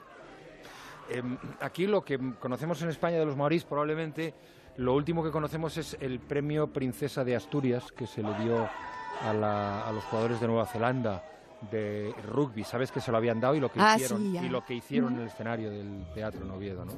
Sí, sí, y eh, rugby es una, eh, un ejemplo muy bueno para la relación entre los eh, maorí y los colonistas, o los, eh, los maoríes les llaman paqueas. Es en, en Nueva Zelanda siempre ellos hacen la diferencia entre maorí y pa- paquea. Paquea son todos los blancos. Em, Y um, este, en rugby, um, ellos combinan las tradiciones de ambas partes de, la, de vecinos, porque ellos, el, el, um, el juego viene de Inglaterra, pero antes de empezar, ellos siempre bailan una, una, Sí, una una jaca, danza, una jaca. eh, maorí. Es muy, muy cómico. Em, nuestra invitada mm, mm, es alemana, nacida en Alemania, eh, em, es una autora superventas en más de 20 países, gracias a grandes eh, sagas familiares, fundamentalmente la trilogía de la Nube Blanca, la saga del Caribe, eh, la trilogía del Fuego. Su última novela es esta, eh, Bajo cielos lejanos, que trata de esa historia que antes eh, apuntábamos. Pero tiene muchas peculiaridades nuestra, nuestra invitada. Vive en Almería. ¿Cuánto hace que vives en Almería? Oh, desde más o menos 15 años, 15 pero no años. es en, en Almería, es en la región Almería, Sí, es sí. en un pueblo que se llama Los Gallardos. Sí, ahora entramos cerca ahí. de Mojaca. a 80 kilómetros de Almería. Sí, más o menos. ¿Cómo te llaman en Almería? ¿Cómo te llaman a ti? ¿A mí? Sí. Oh, Normalmente Cristina. Cristina. Sí. Cristina. No te han puesto ningún mote ni nada de eso. No. Eh, y allí en Los Gallardos vives, no vives sola, vives con eh, unos cuantos animales, fundamentalmente en ese particular arca de Noé, caballos, porque eh, has montado un refugio para caballos, el Molino de la Higuera. Sí, sí, ya, es eh, tomo caballos que, eh, que nadie quiere, que necesitan hogar. Y eh, en, en los principios solo quería tomar caballos vie- viejos, Ujú. pero con la crisis también iban caballos jóvenes. Y entonces ahora tengo caballos de, de cada edad y de cada altura. Y, pero actualmente estamos al lleno, also actualmente Ya, no, más. adoptamos nuevos. Em, ¿Cuántos libros sobre caballos tienes escritos? Muchísimas. En, he empezado con escribir libros sobre caballos en mi nombre normal, Christian. Gohl, y eh, es- estaban alrededor de 300. Ya, Porque alrededor de 300. estaban manuales de equitación para adultos, para niños, para jóvenes y eh, eh, tres series de novelas sobre caballos para jóvenes. Entonces son tanto. Rocío Santos. Quédate con lo mejor. Fans nosotros en mi casa de Sarah Lark. Madre mía, nos hemos leído casi todos sus libros que se basan en Nueva Zelanda y la conquista. Madre mía, qué bonitos son. Nos vamos a la ciencia en más de uno. Hemos hablado con la química, divulgadora científica, escritora y autora de ¿Qué se van las vitaminas? Débora García Bello. Ella, en este libro nos cuenta los mitos y secretos que solo la ciencia puede resolver. Ella escribe en El País, en Naucas, es autora de un blog que se llama dimetilsulfuro.es, del canal de YouTube eh, Devora Ciencia y da conferencias por todo el mundo. Es autora de Todo es cuestión de química, que recibió el premio Prismas al mejor libro editado sobre divulgación científica el año pasado, y es miembro de la Asociación Galega de Comunicación de Cultura Científica y Tecnológica y de la Asociación Española de Comunicación Científica. O sea que tiene currículum, ¿eh, Cañita? Bueno, pero extenso y vasto, ¿eh? Y mm, eh, basto con V. Sí, sí, de, de mucho. Sí, de mucho. De grande. A ver, entonces, ¿no se va la vitamina del zumo de naranja? Pues no, no se le va. Yo era de la las vida. que ponía el platito encima, ¿eh? Claro, Para eso, que no eso es lo que... saltasen por ahí. Fíjate, yo pongo unas servilletas, fíjate. Pero qué divino. Pues no, no se le van. A ver, cuando pensamos en, en el zumo de naranja nos viene a la cabeza la vitamina C. Y Sí. la vitamina C es hidrosoluble. Esto quiere decir que, que permanece disuelta, ni se evapora, ni sale volando por ahí. Y además la vitamina C se utiliza en alimentación como conservante. Es el conservante E300. Eso ya nos Ah. da una pista de que se conserva muy bien. Bueno, pues entonces es uno de los primeros mitos, el que está en la portada, que se Mm. rompe en este libro. Hay unos cuantos más. Eh, el, el epígrafe de este libro es una cita de Goya que dice, el sueño de la razón produce monstruos. Eh, hombre, quienes conocen tu blog eh, saben, Débora, que bueno, estás empeñada en erradicar los mitos y los bulos que corren por la red o los que han pasado de generación en generación, como este de la, del zumo. ¿Estás dispuesta a acabar con los argumentos de autoridad o no hay argumentos de autoridad ahí? Sí, o sea, ojalá pudiésemos acabar con los argumentos de autoridad. De hecho, en el libro cito, cito uno en concreto que me viene ahora a la cabeza que tiene relación con el zumo de naranja. Y, y es que, por ejemplo, tenemos en la cabeza todos seguramente que la vitamina C previene o cura el resfriado. Eso es lo que... No Y me vas a negar eso. no, pues esto también es un mito, no hay ningún tipo de evidencia. ¿Y sabes de dónde salió esto? Pues lo esto lo, dijo, lo dijo un premio Nobel. Fue una ocurrencia de Linus Pauling, que fue premio Nobel de. Química, y realmente fue una ocurrencia, no hay ninguna evidencia científica en esto. Pero claro, si lo dice un premio Nobel, pues ahí tienes a la autoridad y quien la cuestiona. Y todos los estudios que se han hecho después, pues no hay evidencia científica, pero aún así seguimos pidiendo que el antigripal que te vas a comprar en la farmacia, que ponga bien grande vitamina C. Oye, eh, yo le pido a Cañita muchas veces que me caliente la comida en el microondas, Sí. pero últimamente no lo he hecho porque me han dicho que no es bueno. Pues no hay nada de malo. es que, a ver, con el microondas pasa algo, que es que, claro, llevamos muy poco tiempo teniendo microondas en las casas, o sea, desde Sí. los años 90 o así en general. Entonces es un aparato nuevo y todo lo nuevo nos da un poquito de miedo, ¿no? Pero realmente lo único que hace el microondas es calentar, no hace otra cosa. ¿Qué pasa? Que calienta sospechosamente muy rápido. Pero la, la radiación que utiliza es radiación de baja energía, con lo cual es imposible que, que- que haga, que haga daño. O sea, de baja energía me refiero a que tiene menos Sí. energía que, que una bombilla. Sí.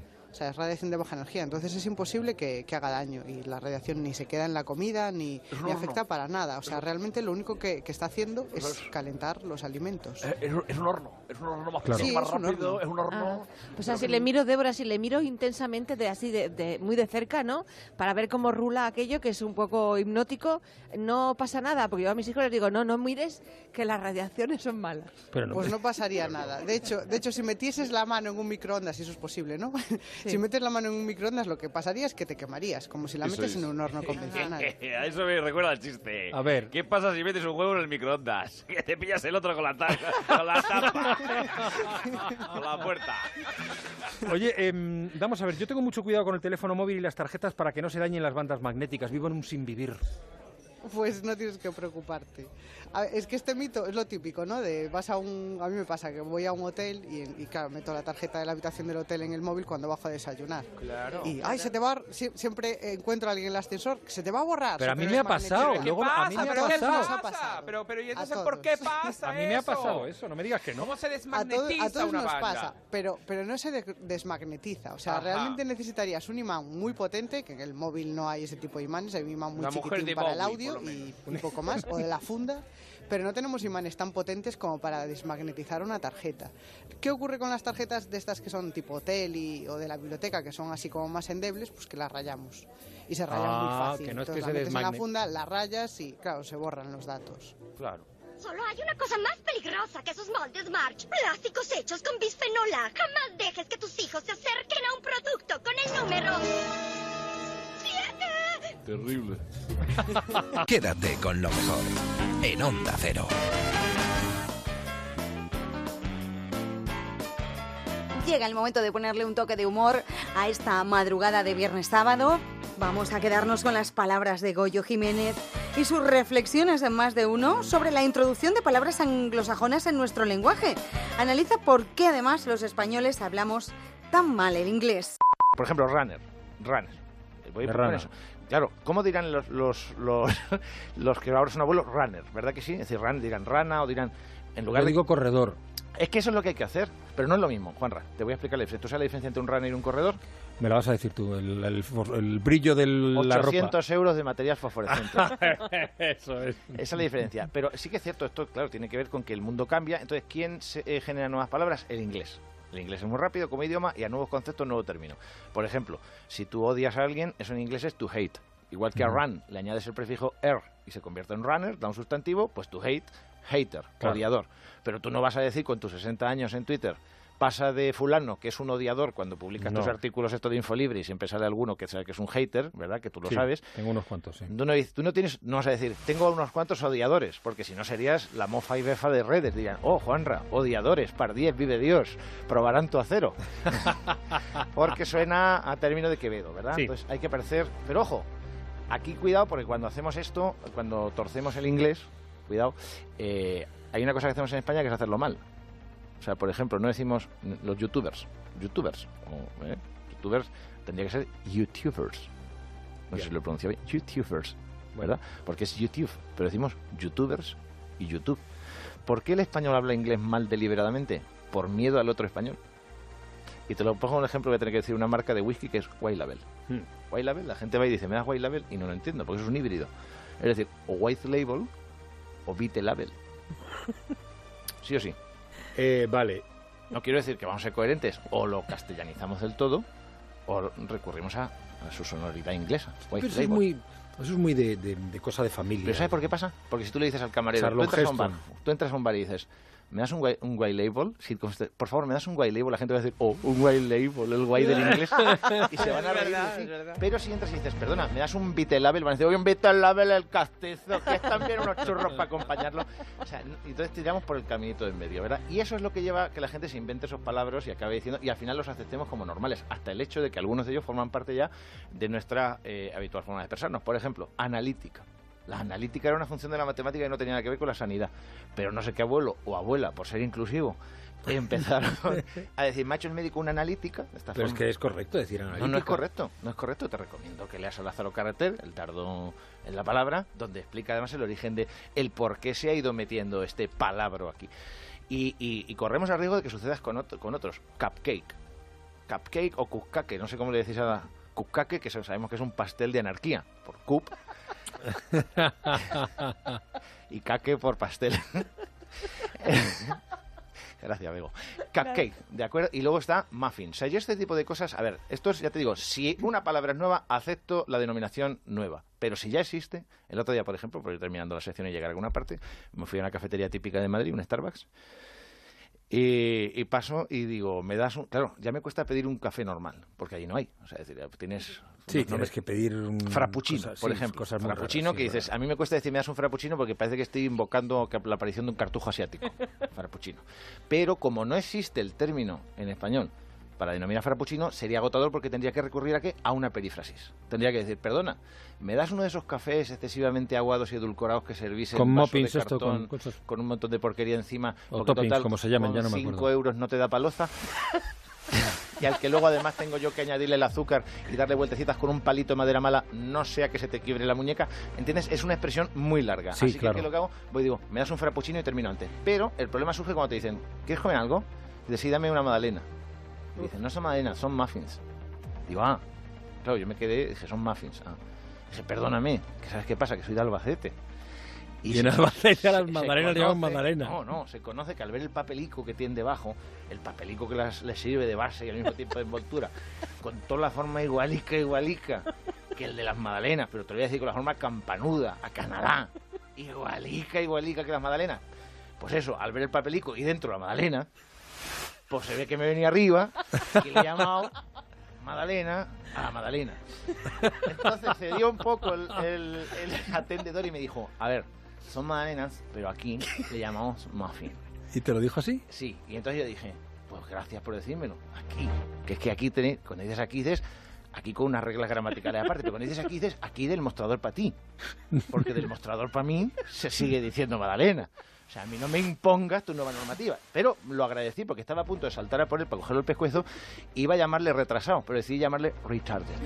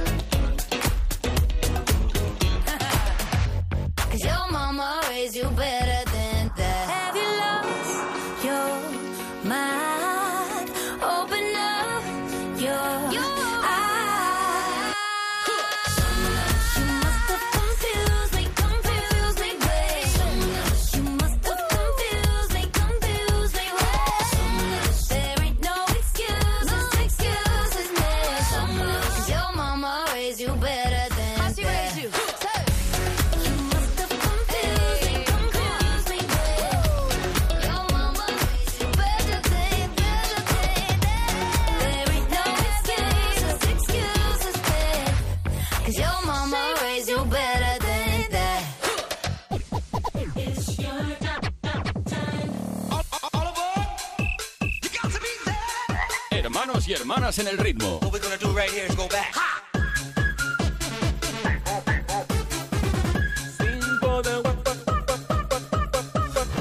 Seguro que para los que tenéis una edad esto os resulta bastante familiar. Es uno de los programas de Tony Pared que tenía en esta casa hace ya unos cuantos años, el It's Your Time. Ahora sí, eh, ahora sí, vaya recuerdos. Bueno, pues Tony Pared estuvo charlando con Julia Otero en Julia en la Onda, hablando de Yo fui EGB y de las fiestas que se hacen en honor a la música de los 90.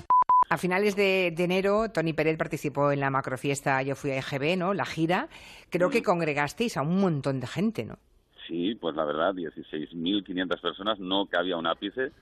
Y, y bueno, y la gente además, un público súper entregado eh, y, y que se lo pasaron fantásticamente bien.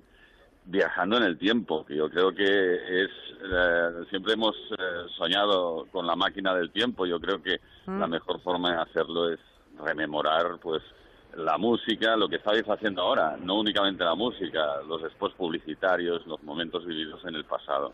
Bueno, habéis hecho giras, musicales en la Gran Vía, cruceros temáticos de los 80 también, me he enterado. Eh, la- y los viajes en el tiempo, como tú decías, pues se hacen con la memoria, ¿no? De momento hay que conformarse con la memoria. ¿Por qué la gente quiere volver al pasado, Tony? ¿Por, qué, quiere- Bueno. por, por lo de la juventud perdida o, o por qué? No, yo creo que es muy sencillo. Yo creo que la mayoría de la gente quiere volver a su adolescencia. Yo creo que en la vida de todos eh, la adolescencia pues eh, deja una huella muy, muy, muy profunda. Y, y entonces, pues el hecho de, de escuchar esa música, de ver ese spot de televisión, de volver a ver tu grupo favorito en el escenario, eh, si te hace volver a esa época, es un viaje en el tiempo y eso es súper agradabilísimo, ¿no? Ahora mismo, perdona, eh, ahora mismo estamos haciendo fiestas eh, en, en Ibiza, es decir, la- la- una fiesta llamada Children of the 80s, que, eh, oye, se ha convertido en la fiesta de moda en la isla, eh, la isla de la electrónica. Y, y Sí, en sí. cambio, pues fíjate que la gente viene a, a viajar en el tiempo. Es curioso porque yo diría que hasta los chicos que tienen ahora 18 o 20 años, cuando escuchan la música de los 80, se sienten concernidos, les encanta. Los que tienen buen oído se dejan arrastrar por la música de los 80, les encanta a todos, ¿eh? Pues eh, es completamente cierto. Además, haciendo referencia a esta fiesta, precisamente en la parte, digamos, eh, delantera del escenario, los que se ponen en primera fila son muy jóvenes. Sí, sí, sí, sí. son súper jóvenes y cantan las canciones sorprendentemente. Además, que ahora hay que tener en cuenta que hay mm, como mayor cultura lingüística y saber inglés. Sí, sí, se saben las canciones de pe a pa, sí, sí. En nuestra época eh, hacíamos el guachi guachi y, resulta que ellos ahora tienen 20 años y se la saben completamente de pe a pa. Sí, incluso el Gris Megamix, eh, digamos, hay un Megamix de las Sí. canciones de Gris y los chavales de 18 a 20 años lo cantan entero. Oye, entero. oye, Tony, si tuvieras que escoger una, una canción, un hit, uno que siempre funcione, ¿cuál sería? Ah, Está clarísimo, YMCA de Village People. Eh, para mí esta, esta canción fue la que me hizo descubrir la pista de baile, de hecho. ¿Ah, sí? ¿Tú empezaste bailando eh, con esta canción? No, no, bailando no, quiero decir que como música dance, Ya. eh, eh, esta y luego vino el Born to Be Alive de Patrick Hernández, Eso etcétera, sí, pero temazo. pero el, el YMCA de Village People para mí es una obra maestra. Quédate con lo mejor en Onda Cero. Qué recuerdos con Tony Peret, madre mía. Qué popular se ha hecho esto de Yo fui a EGB. ¿eh? Ahora nos vamos hasta el teatro con Loles León. El 4 de marzo de 1930, Federico García Lorca ponía rumbo a Cuba desde Nueva York. Solo estuvo 98 días, pero le dio para mucho al escritor. Esos 98 días se han convertido en una obra de teatro que se llama O Cuba, en la que participa Loles León. ¿Cómo se mete una en la piel de Lorca? A ver, cuéntame, que esto no fácil no es, ¿eh? No, no, no, no es ¿Cómo lo has fácil. hecho? Bueno, pues con mucho trabajo, mucho. Aquí he trabajado, aquí muchísimo, ¿eh? Mucho estudio también y mucha preparación con el maestro de este, de todo este evento que es Francisco Ortuño. Él es un erudito de Lorca y de todo el son cubano, el son flamenco, la danza, todo. Es un, es un hombre que me ha abierto muchísima eh, información sobre todo este montaje que hay. Esto es una cajita de música eh, muy pequeña, pero con unos ingredientes muy grandes porque hay mucha emoción, mucha poesía, mucho baile, mu- una música maravillosa que te, te impregna. El son, son el cubano. son cubano, el son flamenco, luego la parte clásica que es también la que escuchaba Lorca en Cuba, también la tenemos ahí danzando y, y cantando. Y yo cuando leí esto que me lo mandó Lope García, el productor de Seda, pues bueno, ya me volví loca porque yo le, le venía diciendo, búscame algo grande, algo grande, quiero cambiar un poquito, dejar un poquito la comedia, quiero hacer algo. Y, y me mandaba cosas, yo no, no, pero cuando ya leí esto dije, oh, me voy a sumergir y todavía no he salido a la superficie. Bueno, Estoy- tengo aquí, mira, al hilo de esto de algo grande, que, que se pedía Loles León para ella misma, ¿no? Sí. Tengo aquí un, un trozo de una crítica de la obra Sí. que me parece curioso y creo que está bien que lo comentemos. Dice, de ti, ¿eh? Dice, posee la cercanía de comediante a todo todoterreno, pero también el pozo de haberse sumergido durante su carrera en textos teatrales profundos. Está bien esto. Sí, está Porque bien. normalmente a Loles León se la valora más por lo primero, ¿no? Sí. Por lo de comedianta. Claro, porque ¿eh? por es- esa sí. vena. Pero ahí está eh, el que sepan también valorar los espectadores la parte profunda de Loles León, que estar está. Está. Existir existe. Sí, solo faltaba el, el condimento, ¿no? La cosa que, el vehículo que te pudiera llevar hacia a demostrar eso y a interpretar eso y a enseñar eso al público. Que yo tenía ya muchas ganas ahora de hacerlo, porque realmente estoy tan agradecida a la comedia y a todo lo que he hecho hasta ahora, pero también tenía ganas de dar esa profundidad y abrir un poquito el alma, abrir un poquito la emoción, abrir un poco eh, esa cercanía de Lorca tan grande que es para todo el mundo, porque todo el mundo ama a Lorca y le gusta Lorca, y esta es una parte inédita de él. Mm, Lorca dice que en Cuba pasó los mejores días de, de su vida, esos Sí. 98 días. ¿Cómo les contarías con pocas palabras a los oyentes qué pasó en aquellos 98 días en la vida de Lorca en la isla?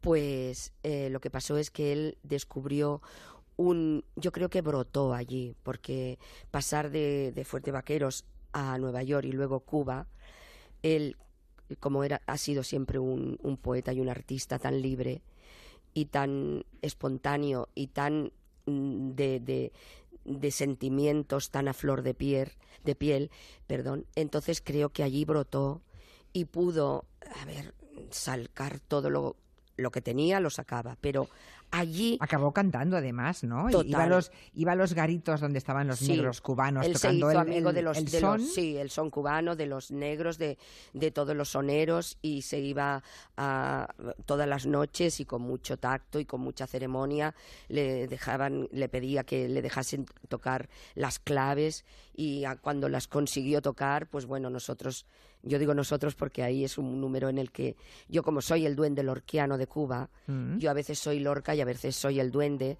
pero siempre estoy en primera persona eh, explicándote toda la, la poesía de él y los momentos de él que pasó junto con Carpenti- Carpentier, Nicolás Guillén, los hermanos Loinaz, el Valle del Yumurí, donde él ahí eh, entendió otra manera, veía la noche, no, ten- no había luz, eh, reinaba una humedad, un espacio sin luna y estaba todo lleno de astros y de cocuyos y todo eso él hablaba con, con, las albahacas y hablaba con, con, la, con la vegetación y hablaba con el, con el espacio. Ya han oído ustedes, eh, me refiero a los oyentes que aún no han visto este Ocuba, que Loles León acaba de decir que ella es a veces el poeta, o sea, a veces eres Lorca Sí. eh, sobre el escenario y otras eres el duende. El duende, sí. Eh, ¿Qué es el duende?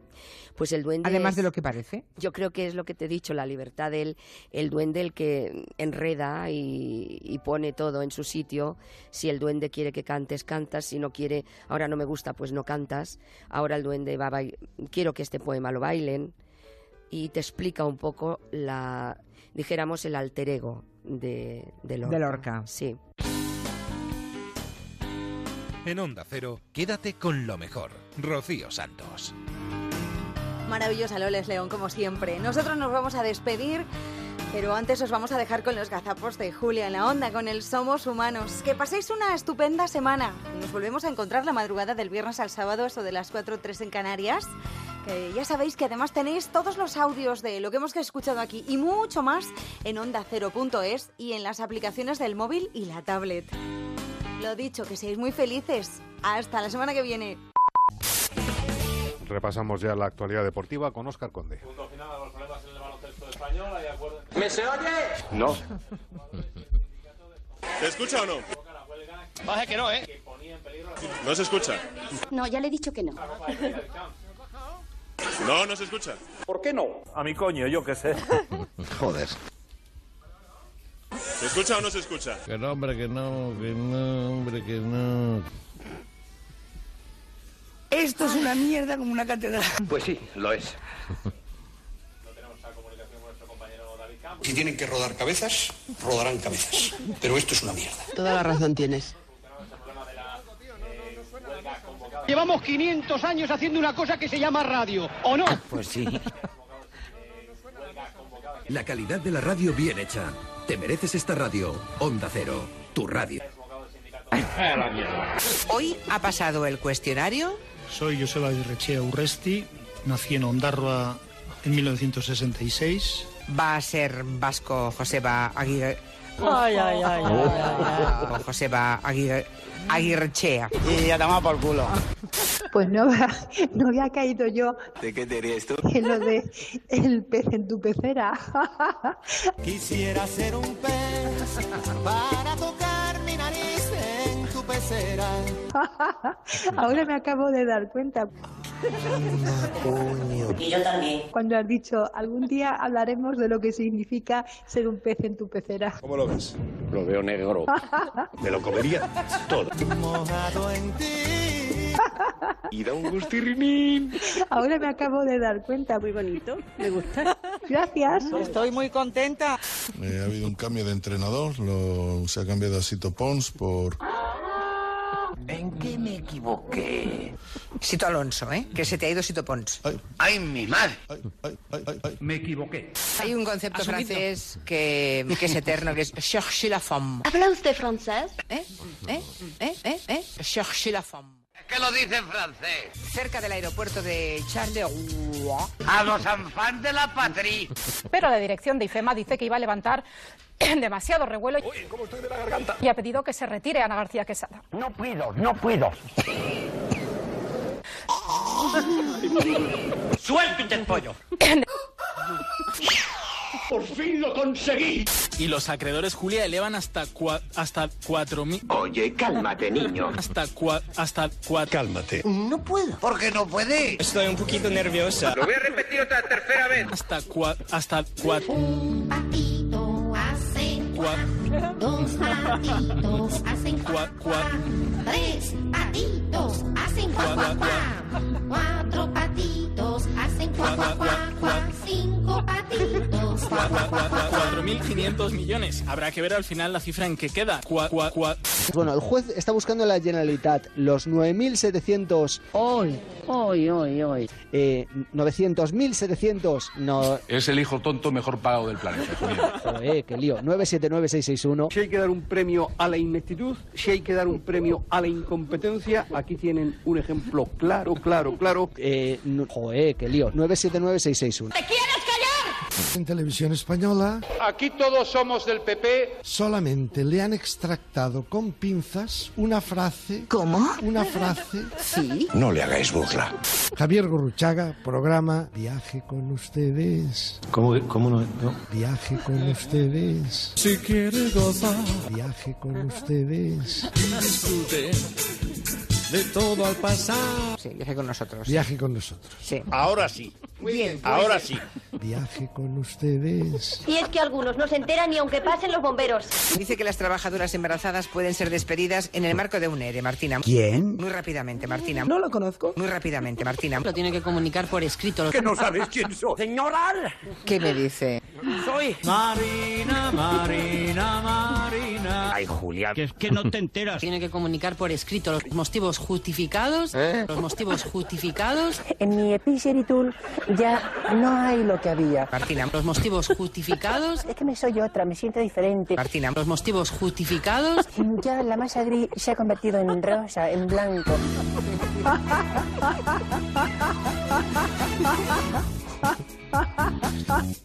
Ahora me acabo de dar cuenta. 900.700... No... No... Joder, qué lío. Cua- hasta. Joder, qué lío. Cuando has dicho Cherchez la femme. hasta. Viaje con ustedes. Viaje con ustedes. cuando has dicho ser un pez en tu pecera.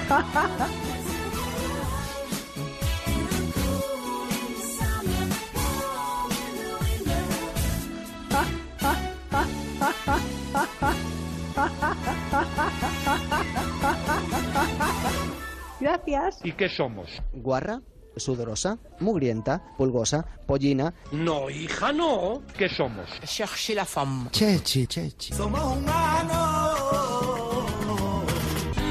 Rocío Santos. Quédate con lo mejor.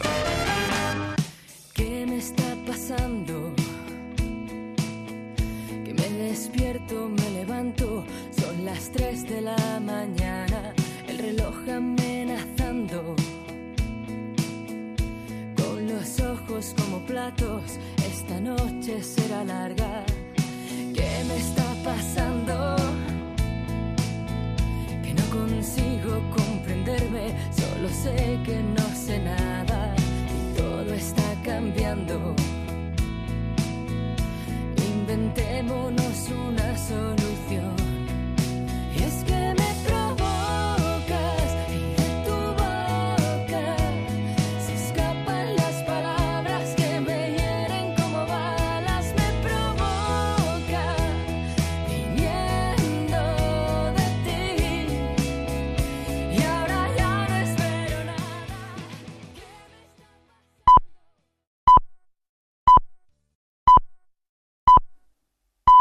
Son las 6 a las 5 en Canarias.